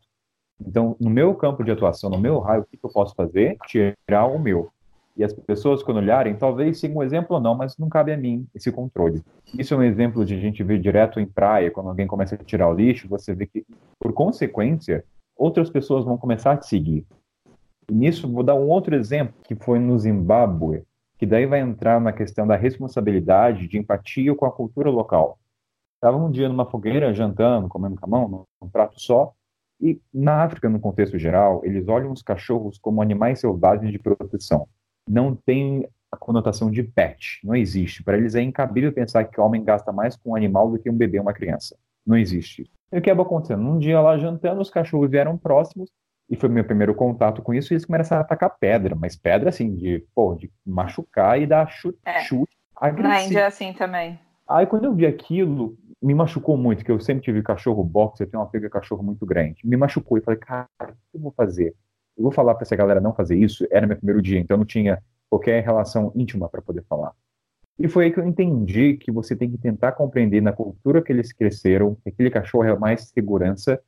Então foi ali que deu um, um gatilho para entender. Bem, eu não vou falar, porque senão eu vou. Aí vai entrar até a questão do anjo branco, que muita gente comenta, de eu ter o conhecimento e falar para eles: não faça isso, isso é errado. Então, o que, que eu fiz? Comecei a tratar bem os cachorros. Brincar fora ali da fogueira, claro, mas chamar pelos nomes, dar nome, né? nem tinha nome dos cachorros. Comecei a dar nome de ABC, enfim. E, consequentemente, qual foi o efeito disso? As crianças da tribo começaram a me seguir, começaram a brincar com os cachorros, pararam de dar chute. Então, isso é um ponto Eles muito veem que ele pode brincar, né? Exato. Então, você não é, precisa na Índia falar... acontecia muito isso também. E como é que você lidou com isso, Paty, quando você viu o pessoal chutando cachorro? Como é que foi sua reação? Ah, era. Nossa, eu fico. Eu quase tenho um treco, né? Eu sou a pessoa que já peguei um cachorro do Atacama e trouxe pro Brasil. é, então, eu gosto muito de cachorro, mas eu fico mal com isso, assim, e para mim é bem difícil de lidar. Mas na Índia eles têm essa coisa, é, é, isso é bem forte. O que eu via é que, por exemplo, os cachorros, eles. E eu tentava mostrar e falar com, com, adultos, né? Crianças é diferente. Você conseguir lidar porque você mostra muito mais através do exemplo. Mas adulto, eu via que. Porque eles falavam, mas eles são perigosos, eles atacam, eles mordem, eles sempre vinham com esses argumentos. E aí eu falava assim: você quer ver? Eu vou passar, ele não vai nem latir para mim. E eu passava e realmente o cachorro não latia para mim. Porque era muitas vezes eu tava com algum indiano, por exemplo, e eles viam um cachorro de longe, lá tem muito cachorro na rua, né? Já catava uma pedra na mão e eles ficavam ali meio que esperando. Se o cachorro viesse, eles tacavam uma pedra. É impressionante como, claro, né? A gente que gosta de cachorro sabe, o cachorro sente. Então ele latia e, e ia para cima do cara, do cara que tava lá com a pedra, sabe? Ele nem sabia que o cara tava com uma pedra, mas ele, ele ia para cima do cara. Nunca um cachorro, eu sempre passava tranquilona, cheio de cachorro na rua, nunca o cachorro latiu para mim. Então eu tentava mostrar as, dessa forma, sabe? Falava assim, olha, repara como os cachorros não vêm para cima de mim, eles sentem. E é difícil para eles perceberem, né, que o cachorro tem, porque quando a pessoa não gosta daquele animal, que nem, sei lá, quando eu, até certa idade eu morria de medo de tudo que era inseto ou bicho, sei lá, né, aquela frescura. E era sempre, sei lá, meus pais falando, esse bicho tem muito mais medo de você do que você dele. E é uma coisa te falarem isso. Outra coisa é você perceber, né? Porque hoje em dia eu sei que o bicho tem muito mais medo de mim do que eu dele. É, alguns lugares, tipo, quando a gente vai fazer a expedição, a Lari, que é essa que faz a, a expedição comigo lá, nossa, ela, ela é a louca dos cachorros, tipo, louca. Ela, ela ama, assim, de ela ficar abraçando e beijando tudo que é cachorro na rua. E é muito engraçado. E aí ela faz isso em todos os hotéis, sempre tem cachorro na frente. E aí a gente vê que às vezes os indianos eles não são muito ligados a cachorro, só que os cachorros começam a vir, porque sei lá, quando a gente tá lá, fica lá agradando e tal, e eles começam a vir e ficar mais ali, porque eles sentem que ali é um ambiente mais seguro, né? Digamos assim. E aí, por exemplo, segurança do hotel, o cara da recepção, dali a pouco eles começam a dar comida, eles começam a cuidar, começam a fazer carinho, sabe? Então é legal, porque eles vão percebendo assim, ah, eles estão aqui porque eles estão querendo ser protegidos, sabe? É, é legal fazer, é muito legal fazer essa desconstrução assim em lugares que tem esse problema, né, com animais.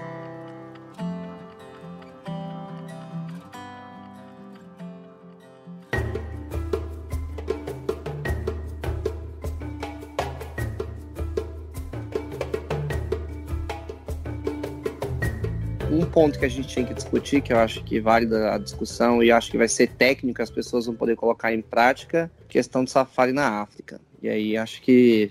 Eu acho que cativeiro é, é, animais em cativeiro de modo geral também, porque não só safari, mas safari é muito legal, que ainda deve ter várias coisas para falar sobre isso. Mas também animais, por exemplo, nadar com golfinho, com baleia, com coisa assim, Sim. enquanto você percebe que os animais estão em cativeiro, né? E mesmo que não esteja em cativeiro, né? Eh, quem é especialista comenta que não pode existir esse estímulo à interação com os seres humanos. É. Que é o caso, por então, exemplo, por... dos botos na Amazônia. Bom, vamos, vamos é. entrar de verdade, né? Por exemplo, um, um, Kruger National Park lá, que é visto como o maior safari da, da África todo, ainda tem uma cerca, né? É surreal ainda. É uma cerca grande? É grande, mas ainda é uma tem uma cerca. É uma cerca do tamanho de um país? É, mas ainda é uma cerca, né? Então. O próprio povo africano fala que o Kruger é o maior fake zoológico que existe dentro do safari. Você quer entrar nesse assunto de fato, assim? Tipo, para ficar uma coisa meio pergunta-respostas? Eu tenho uma dúvida também Manda. sobre isso. Não, que eu vejo que existe um, um, um, argumento, assim, de quem, eu não sei, eu, não, eu nunca fiz um safari e tal, não, nunca li muito sobre isso, assim, mas o pouco que eu li, é, falava-se sobre que existe essa importância de que evita a caça, né, dos animais. Sim, tem, tem esses pontos aí, tem esses pontos também, né? Bom, eu, por exemplo, é, eu fui para a África muito de supetão. Quem me conhece sabe que eu sou apaixonado mesmo na América Latina e um dia eu estava procurando a passagem para o Equador e bateu mil reais a África. Aí eu falei, uai, loucura, né? Passei o cartão e mandei para África, sem planejamento, sem ler, sem estudar, sem procurar informação.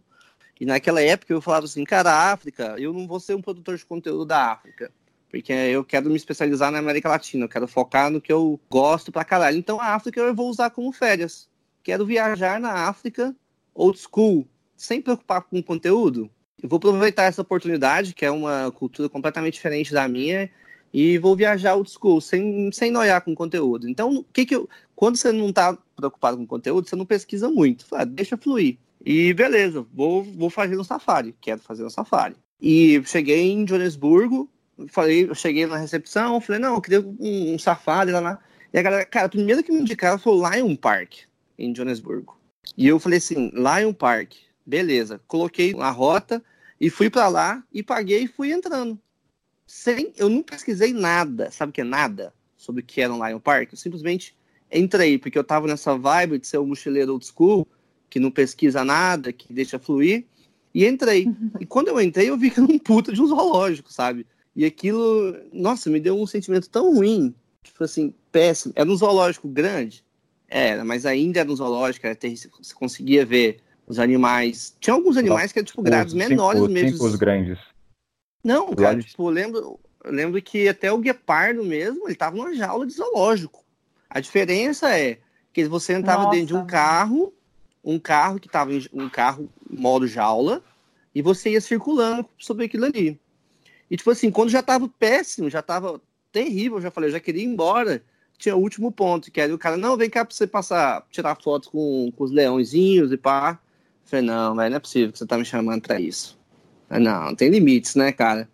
Aí eu passei, eu, e de longe, assim, ó, eu vi os leãozinhos pequenos, tipo, parece totalmente abatido, assustado, no cantinho da parede, o cara insistindo pra ir lá tirar foto. Eu falei, não, cara, não quero, vou passar e vou embora. Ele, não, você pagou, vem aqui, o leão, passa, passa a mão nele, é o leão. Quando você vai ver um leão na vida que você poder passar a mão? Eu falei, velho, eu não quero, vou passar por aqui e vou embora, tudo bem? Tudo bem. Aí tive essa péssima experiência. Falei, putz, eu vou ter que começar a pesquisar antes, não posso simplesmente fluir. Porque se eu simplesmente fluir, eu vou cair numa ciladas dessa, entendeu? É. Aí entra no ponto-chave que a Luísa falou sobre sistema capitalista. Não vamos generalizar essa palavra, e eu pego o gancho que você falou dos seus pais do Cruzeiro. Quando eu cheguei em Cape Town, que era para estudar inglês, eu fui naquela vibe de, pô, vou fazer safari, vou fazer safari, vou fazer safari. E eu nunca tinha me perguntado por que eu tinha tanto esse desejo. E aí, assim, eu fiz uma pesquisa breve sobre isso, safari, algumas coisas do continente africano, e é o que eles vendem, certo? É o que atrai as pessoas, é o safari. E assim, se você perguntar para quem nunca veio para o continente africano, o que, que vem na cabeça dessa galera, é safari. E eu não seria Sim. diferente, eu tava com essa vibe de fazer. E quando eu cheguei na primeira semana, eu comecei a pesquisar já ali o que era fazer. Tem outras coisas como bungee jumping e tudo mais, mas o safari é a grande atração. E eu comecei a ver o preço das coisas. Eu falei, cara, isso aqui tudo bem, dá para custear, só que é um preço um pouco assim acima, né? Só que passado um tempo, eu deixei, ah, eu estendi esse safari e eu perdi o, o encanto. Eu falei, cara, o que está acontecendo? Eu perdi qualquer tesão de ver aqueles animais. Porque é o que aquela mídia, o que mostrou para seus pais, sentido cruzeiro, é o que foi me apresentado. E para ter essa quebra, foi o tempo nesse, eu tive que ficar um tempo na, na África do Sul para perceber que aquilo realmente é pão e circo. Então, toda aquela estrutura de zoológico dos animais é porque tem aquela demanda. Tanto que são poucos safaris na África que são realmente aquele safari onde tem uma troca entre as pessoas que vão lá. Isso a gente pode até fazer um podcast a mais sobre safari, senão vai ficar muito complexo. Mas qual foi o ponto-chave? Eu decidi não fazer o safari para não alimentar isso, decidi não ver os animais e falar, caramba, cara, você vai voltar. Olha como é que era o meu pensamento, que era do FOMO. Eu estava com medo de voltar para o Brasil e falar, gente, eu não fiz o safari. É. Eu estava com isso na cabeça. Eu estava sentindo a é, pressão é, de falar, por coincidência, vamos dizer, coincidência, entre aspas, nessa travessia, eu tive a chance de ver não os cinco famosos, mas os quatro na vida natural, no habitat natural. Então não teve preço. Ah. Então qual que é o ponto-chave? A gente tem que tomar muito cuidado para saber se a gente está alimentando esse movimento capitalista para só fomentar as pessoas e não cuidarem dos animais. Vou dar um exemplo dos gorilas na Uganda. Algumas pessoas me perguntaram, ah, Kaina, por que é tão caro visitar os gorilas, que custam acho que 1.200 dólares mais? É um preço absurdo, para dois dias ou três dias. Só que se você pesquisar o porquê de tão caro, vai entender que é por uma preservação. É para não uhum. afetar aquilo. Aí, se você, você não consegue custear aquilo, aí são outros 500. É a mesma coisa que, vamos dar o exemplo do botão. Todo mundo sabe que botão é caro pra caramba visitar Sim. diariamente. Só que quando você entende é. o porquê daquilo, você vê com outros olhares. Seria diferente se o Safari custasse 1.500 e entender que o porquê daquilo é para preservação deles, mas muitas vezes não é o caso. É, nossa, aquele vídeo, eu não sei se vocês viram que vira, eu acho que meio que viralizou assim, do motorista dando ré loucamente assim e, e o elefante querendo atacar o carro de todas as formas. Vocês chegaram a ver esse vídeo? Foi há pouco tempo não, agora. Eu não vi. Nossa, mas eu fiquei assim, eu falei, mano, como assim? Tipo, eu não sabia o que, que eu ficava mais indignada. Se era o fato, eu, eu vi isso no Instagram que eu segui, até parei de seguir nesse dia, mas eles. que era um negócio de aventura tal. E aí ele está, assim, na legenda estava escrito: Isso sim que é, que é aventura, Meu vida Deus. real. E aí eu olhei assim, eu falei, isso sim que é aventura? Eu falei assim, primeiro, essas pessoas não têm noção do perigo que elas estavam correndo, de verdade. Tipo, porque elas estavam prestes a morrer, assim, elas não faziam ideia do que, do que poderia acontecer. E tava todo mundo com o celular na mão. Aí eu falei assim, gente, não só o fato delas estarem invadindo o espaço, porque pro, pro elefante ficar agressivo daquela forma, com certeza uhum. elas invadiram o espaço de uma forma que foi muito além. Porque o elefante não vai atacar dessa forma gratuita assim. Então, pelo menos nas minhas, tive poucas, mas boas experiências com interação com, com animal na África e fiz safari em parques que eram abertos, que não tinha que, que não eram cercados, né? Mas eu também tive experiência de ficar em um lugar que era fora de parque nacional, mas que os animais passavam muito por lá ocasionalmente, assim. É impressionante como você vê que o comportamento do animal é outro. Era assim, da gente estar tá jantando numa fogueira ali e tal, e elefante passando assim, ó, pertinho da gente, mexendo na árvore, sei lá o quê. E aí os caras que moram ali, eles só falam assim, olha, eles sabem que a gente está aqui, eles sabem que existe algo aqui eles não vão atacar a gente de graça porque a gente não está apresentando nenhum risco para eles. Então a gente só não vai levantar agora, eles estão passando, deixa eles passarem. Só que é impressionante como você vê que o animal tem um outro tipo de comportamento quando ele não, ele não entende a gente como um risco, né? Como uma, uma como ameaça. algo que está invadindo. É, como uma ameaça, como algo que está invadindo o espaço dele.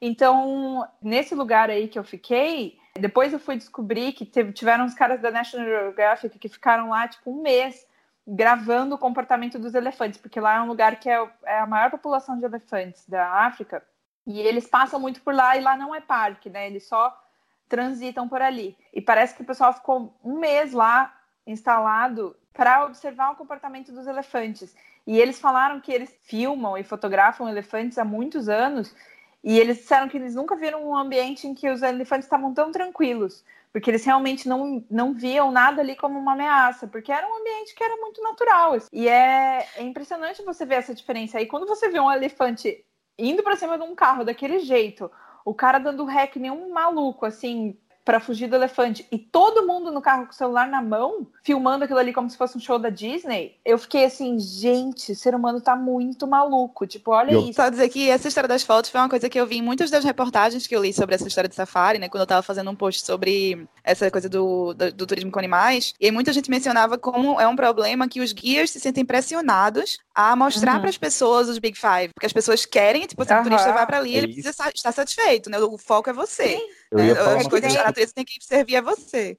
É, e a galera dá de dar gorjeta, né? Natureza é tipo assim, ah, vou te pagar mais para você conseguir fazer com que. Gente, se é natureza, não tem é. controle nenhum. Não tem como garantir. Pode ser que você vai e, aí você veja um macaco. E tem uma dica sobre isso, que é já, já para quem quiser fazer safari, é se alguém chegar te oferecendo que vai falar que você vai visitar os Big Five, Big Five, para quem não sabe o que é, os cinco animais que tem, são mais que é o elefante, enfim, se alguém te oferecer que você vai ver os cinco, não vai nessa porque é cilada. Porque se realmente é. for um verdadeiro safari, ele não tem, como, como vocês falaram, não tem um controle de saber se vai ver o rinoceronte. Principalmente rinoceronte. É. Entendeu? Então, se ele Isso eu acho que... que... é legal, é um bom filtro mesmo. Porque se ele falar que viu é, cinco, é porque tá num quadrado, tá numa cerca, então ele consegue te mostrar. Pois é tá fazendo alguma coisa errada. Se, mesmo que seja, como acontece com, mais uma vez, falar dos botos, né? Mas assim, o que acontece nos botos é o pessoal traz alimento para atrair os botos. Você não fica lá esperando para ver se, ah, chegou um boto, vou nadar com ele se ele aparecer. Não. Né? Eles garantem que o turista vai lá, ele vai nadar com os botos. Então, eles vão com o peixinho pro boto. Isso causa problemas gravíssimos. Né? Você vê que o boto chega a estar arranhado. Os especialistas é. que eu conversei dizem que os botos brigam entre si pelo alimento, né? Prejudica todo é, o ecossistema do lugar, porque você tem que sair com sua foto. E eles começam a parar de não sei se seria caçar, o termo né? caçar. É, não é, sei se caçar sim. seria o procurar termo alimento, mas, mas procurar alimento de forma natural. Isso. Eu vejo um é como outro passarinho exemplo. em gaiola.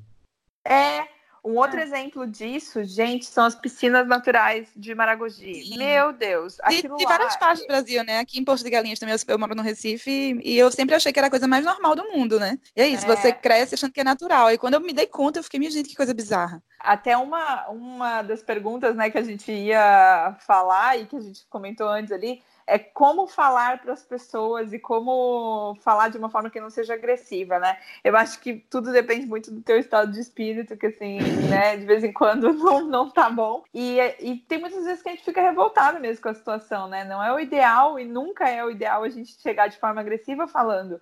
Mas lá nas piscinas de Maragogi foi um dia que eu surtei, assim. Nossa, surtei, briguei com os caras lá que estavam fazendo passeio, falei um monte, eu falei pro cara que eu esperava que ele fizesse, eu falei assim, olha, eu só espero que você faça muito dinheiro nesse momento que você tá aqui dando ração para os peixes e tirando fotos das pessoas, porque eles, eles falam que não pode alimentar os peixes.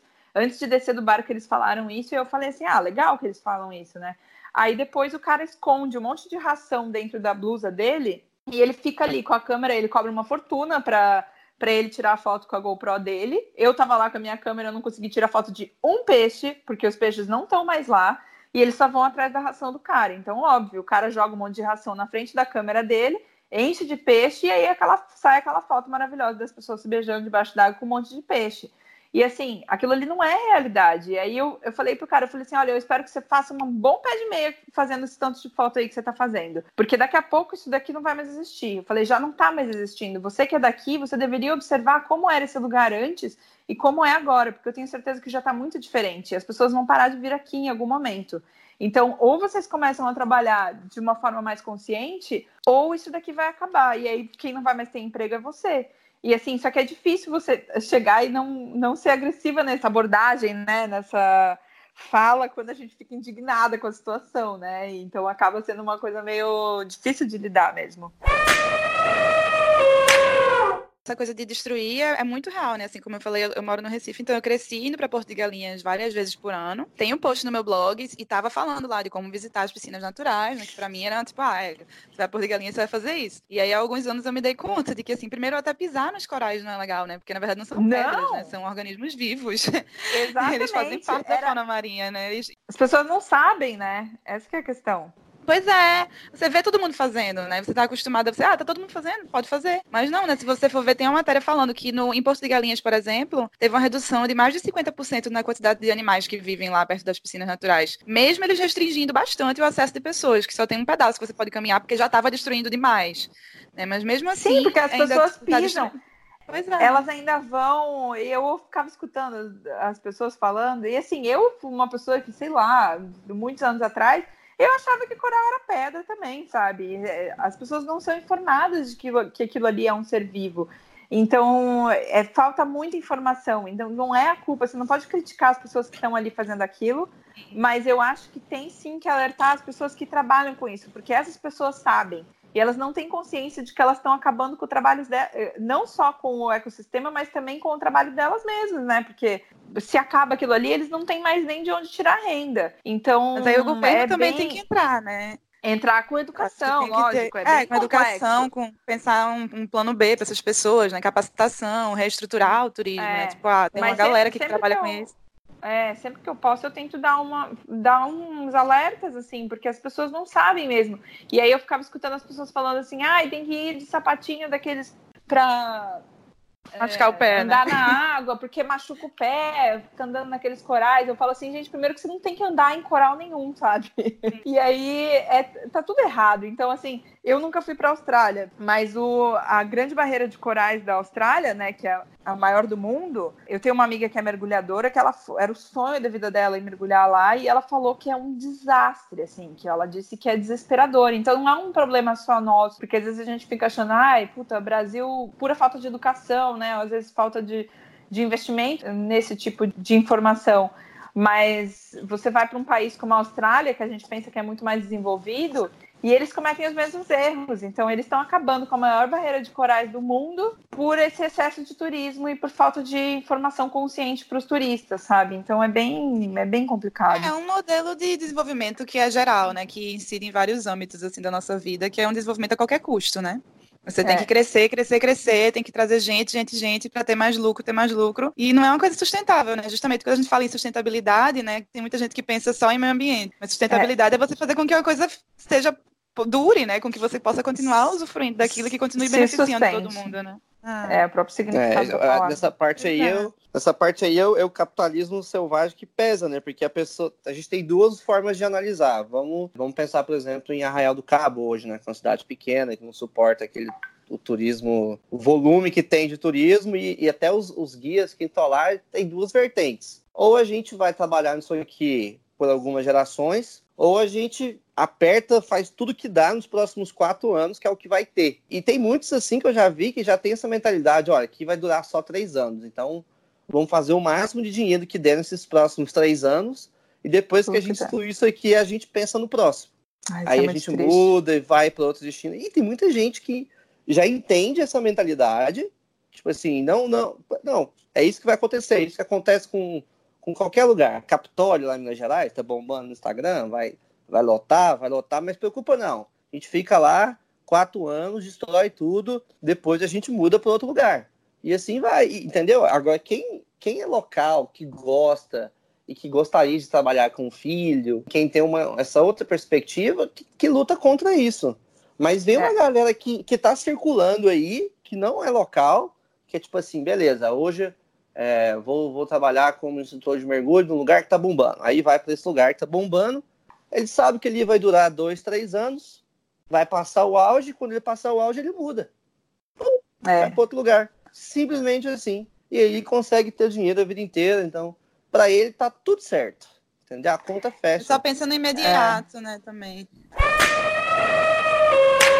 Como a gente está falando de turismo responsável e, e todos aqui trabalham com redes sociais de alguma forma, eu acho que nós temos um papel muito importante e é legal falar sobre isso, porque quem está ouvindo pode ser que trabalhe com isso também, mas, mas quem está ouvindo consome isso. Faz parte de, desse tema né, de, de turismo responsável você saber o que você está consumindo, que tipo de conteúdo você está consumindo na internet, por exemplo, porque hoje em dia que está muito saturado, que tem muita informação e tal, todos esses assuntos que a gente está falando fica pipocando várias coisas na minha cabeça, sabe? De pessoas que estão fazendo um trabalho assim que tem um número gigante, às vezes, de, de seguidores, de engajamento e tudo mais, e tem zero consciência, trazem zero informação, sabe? Informação consciente sobre isso. Então eu acho que. E não tem interesse também, né? Não tem interesse, de, não tô nem aprender, aí. etc. Não, não tô nem aí mesmo pra porra toda. É, porque não se importa mesmo. eu fui, eu fui numa press trip e era uma press trip, pra quem não sabe, né? Aquela viagem que é com vários blogueiros ou Instagramers, de modo geral, o jornalista do meio turístico, de modo geral é uma viagem de imprensa. E aí eu fui e tinha um dos passe... uma das coisas que estava no roteiro era um nado com golfinhos. E aí a primeira coisa que eu olhei antes de ir, antes de dizer que eu ia para viagem, eu olhei e eu fui pesquisar sobre aquilo, porque eu falei, puta, não acredito, se tiver isso aí, acho que eu nem vou. Aí eu fui pesquisar e a primeira coisa que aparecia, né, quando eu entrei no site dos caras, era falava que era nado com golfinhos, só que era na natureza. Porque os golfinhos, eles são animais. Até achei legal esse, esse ponto que você trouxe, Lu, porque eu não, eu não sabia.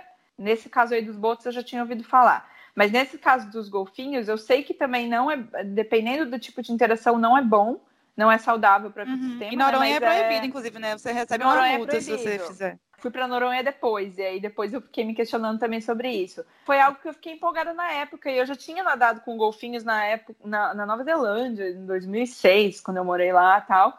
Não vi nada, tipo, tinha foto que os golfinhos estavam do meu lado e eu não conseguia ver nada, porque é uma bagunça, né? Você tá lá naquele.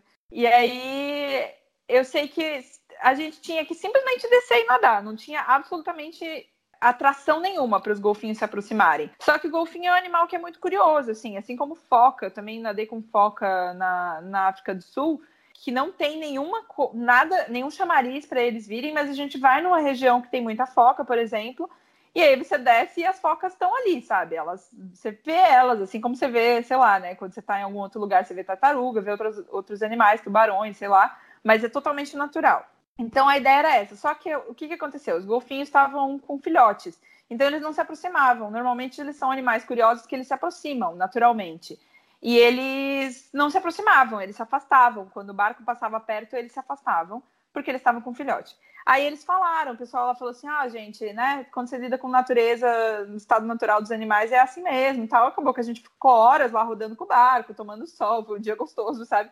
Mas a gente não viu golfinho nenhum. Tipo, a gente conseguiu ver os golfinhos de longe e tal, foi super lindo e fechou. E aí, uma dessas pessoas que estava no, no grupo, que é o influenciador, acho que esse termo está correto, porque existe influência do, do bem e do mal, né, também. Ele estava ali fazendo um show, assim, né, falando nos vídeos e gravando e falando várias coisas, e ai, olha só que legal. E esses caras aqui, o legal é que eles fazem com os golfinhos que estão na natureza e falando todas essas coisas assim que ele sabia que era bom para o marketing, certo, né? E aí ele desliga o celular depois que ele termina de gravar o vídeo e os caras tinham acabado de falar que a gente não ia conseguir nadar com o golfinho, que não ia conseguir chegar, se aproximar mais deles do que a gente conseguiu. E aí ele falou assim: ai, que saco isso, a gente perdeu o dia inteiro, por que, que não bota logo em cativeiro e aí a gente vai embora, faz o que tem que fazer e vai embora? A vontade que dá é de afogar essa pessoa, de pegar a cabeça dela e afogar, assim, até ela. Botar ela em cativeiro, né?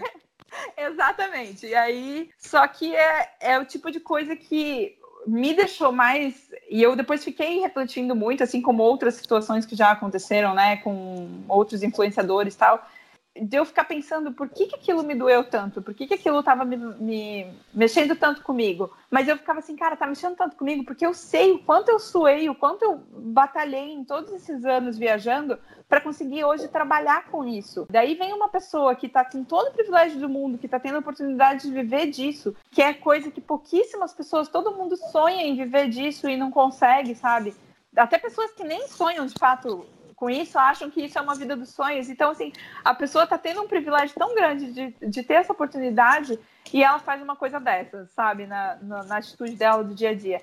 Então, é muito triste quando você vê essas coisas. E eu acho que por isso que é importante trazer essa, esse tema de consciência também do tipo de conteúdo que você está consumindo. Porque, exato, porque a responsabilidade também está em você dar audiência para um certo tipo de conteúdo Sim. e o quanto isso vai te afetar, vai te fazer mal mas também fazer pessoas que não, não são engajadas em nenhum assunto, nenhum, eu digo assim, porque é consciência com zero, né? Não é só ambiental, mas é, não trazem nenhum tipo de consciência para a tua vida, você dá mais ênfase para essas pessoas que estão lá só preocupadas em postar a selfie delas, em mostrar quão legal elas são, do que valorizar e aumentar o trabalho de pessoas que estão ali tentando fazer um trabalho consciente, né?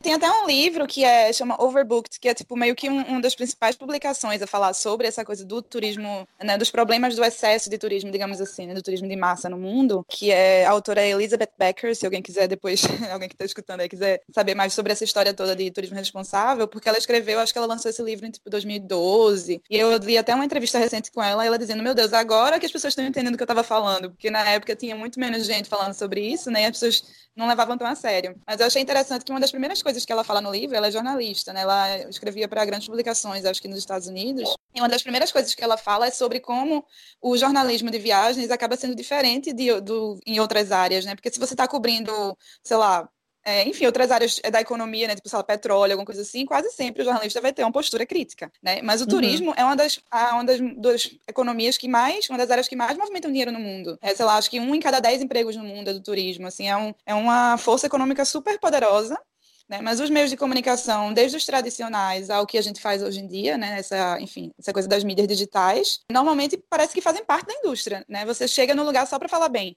Parece que você foi sempre. É. Né? Você está fazendo o, trabalho da, da, propaganda né? do negócio. Tem que ter esse senso crítico, né? Tem que chegar também, assim, a responsabilidade, aquela história do Homem-Aranha, né? Do, do tio do Homem-Aranha. Um grande poder vem uma grande responsabilidade, né? Você não pode se isentar também, né? Não só porque você foi também convidado, por exemplo, para fazer um negócio que você vai achar tudo lindo, maravilhoso, não vai questionar alguma coisa que esteja errada, né? Digamos, se eles tivessem é. feito, enfim, essa história que tu contou, se a galera tivesse feito alguma coisa para chamar os golfinhos e tal, você não tem que dizer, né? Sempre tudo ser maravilhoso. Um é, mundo cor-de-rosa das viagens. Mesmo eu falei, eu falei sobre Sim. isso nos stories também. E eu acho que para quem, se alguém está ouvindo e é um prestador de serviços, né, que faz parcerias e tudo mais com influenciador também, isso também é muito importante, porque assim, se você está consciente, se a pessoa está escutando nesse ponto, né, e é prestador de serviço, é porque com certeza ela deve se preocupar com, com ter um trabalhar com turismo responsável, né? Se é um prestador de serviço. Mas não tenha medo de colocar pessoas críticas nesse meio, tipo, para provar o teu serviço, por exemplo, porque quando é uma, por exemplo, eu quando eu vou fazer propaganda de um lugar, quando eu vou para algum lugar por parceria, eu sei lá eu, e eu sou muito transparente assim do que que eu acho os pontos negativos, o que que eu acho os pontos positivos. Quando eu gosto e eu me encanto com aquele negócio e eu vejo que, nossa, é redondo, sabe? Tipo, eles são super conscientes, eles têm um trabalho de se preocupar com, com o atendimento com as pessoas também, e não só com, com o meio ambiente, mas também com as pessoas, essa propaganda sai tão melhor e tão mais espontânea e tão mais verídica, né? Que isso, na verdade, é a base de tudo. Então, se você tá. Eu, agora que, que faço expedições também, eu sempre me apego muito a qualquer feedback que venha, sabe? Porque eu acho que é válido. Às vezes vem alguém com algum ponto que eu falo, putz, olha só, não tinha parado para pensar, vou mudar isso. Então, é importante a gente também, né, como prestador de serviço, pensar nisso, né? E, e também, não só prestador de serviço, mas a gente que trabalha com redes sociais. Tipo, às vezes alguém vem e coloca um ponto que eu falei um negócio que não foi legal, já aconteceu várias vezes, sabe? E eu falei, nossa, eu não tinha parado para pensar, obrigada, e aí falo sobre aquele assunto. É legal falar sobre isso, sabe? Se colocar nessa posição.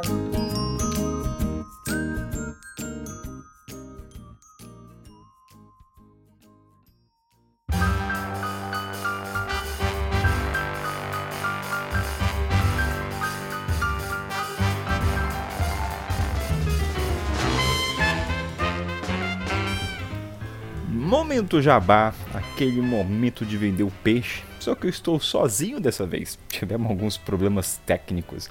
Que aliás, esse episódio devia ser o episódio quinto ou sexto, mas por problemas da tecnologia não conseguimos. Então cá estou para fazer o jabá dessa galera. Vamos lá. Primeiro começar pelo querido Richard de Oliveira, lá no canal do YouTube Vida de Mochila. Vou até tentar repetir ele. Lá no Origens, uma volta pelo Brasil no Jeep. Acho que eu devo, se eu estiver errado, eu não sei, mas tô tentando ser o mais autêntico. Lá no YouTube você consegue acompanhar as histórias, todas as falas dele pelas Américas. Então vai lá Vida de Mochila e no Instagram também o mesmo Vida de Mochila. E agora vamos para Luísa do Janelas Abertas. Ela também está lá no Instagram, Janelas Abertas.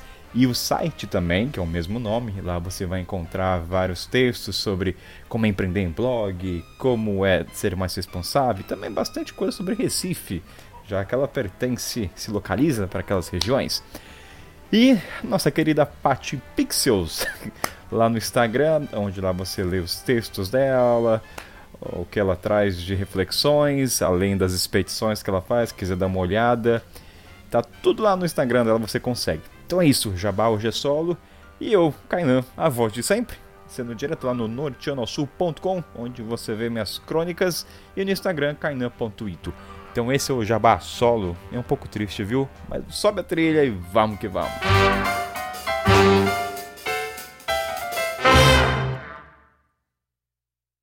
Ô, Kainan, vamos gravar agora a parte que tá faltando do podcast aqui, ó. Tô aqui com a Luísa e com a Paty. Fala galera, começou a do momento Jabá. Tô aqui diretamente do Rio de Janeiro. De Janeiro, vou passar aqui pra Luísa, vai falar um pouquinho aí do trabalho dela. O que, que você tá fazendo aí, Luísa? Então, gente, vocês podem me seguir aí no Instagram, arroba Janelas Abertas, mas o meu xodó é realmente o blog, janelasabertas.com. E você aí, Paty, onde é que a gente encontra seu trabalho? O que, que você anda desenvolvendo aí? Ela tá no Nepal. Eu tô no Nepal ainda, não vai dar pra fazer Não pode aparecer nas redes. Não tô no Brasil, Não tô podendo aparecer nas redes porque eu ainda tô no Nepal. É minha, é minha dublê que tá aqui. É isso aí, cara. Já tá gravado. Te vira, meu irmão. Um abraço.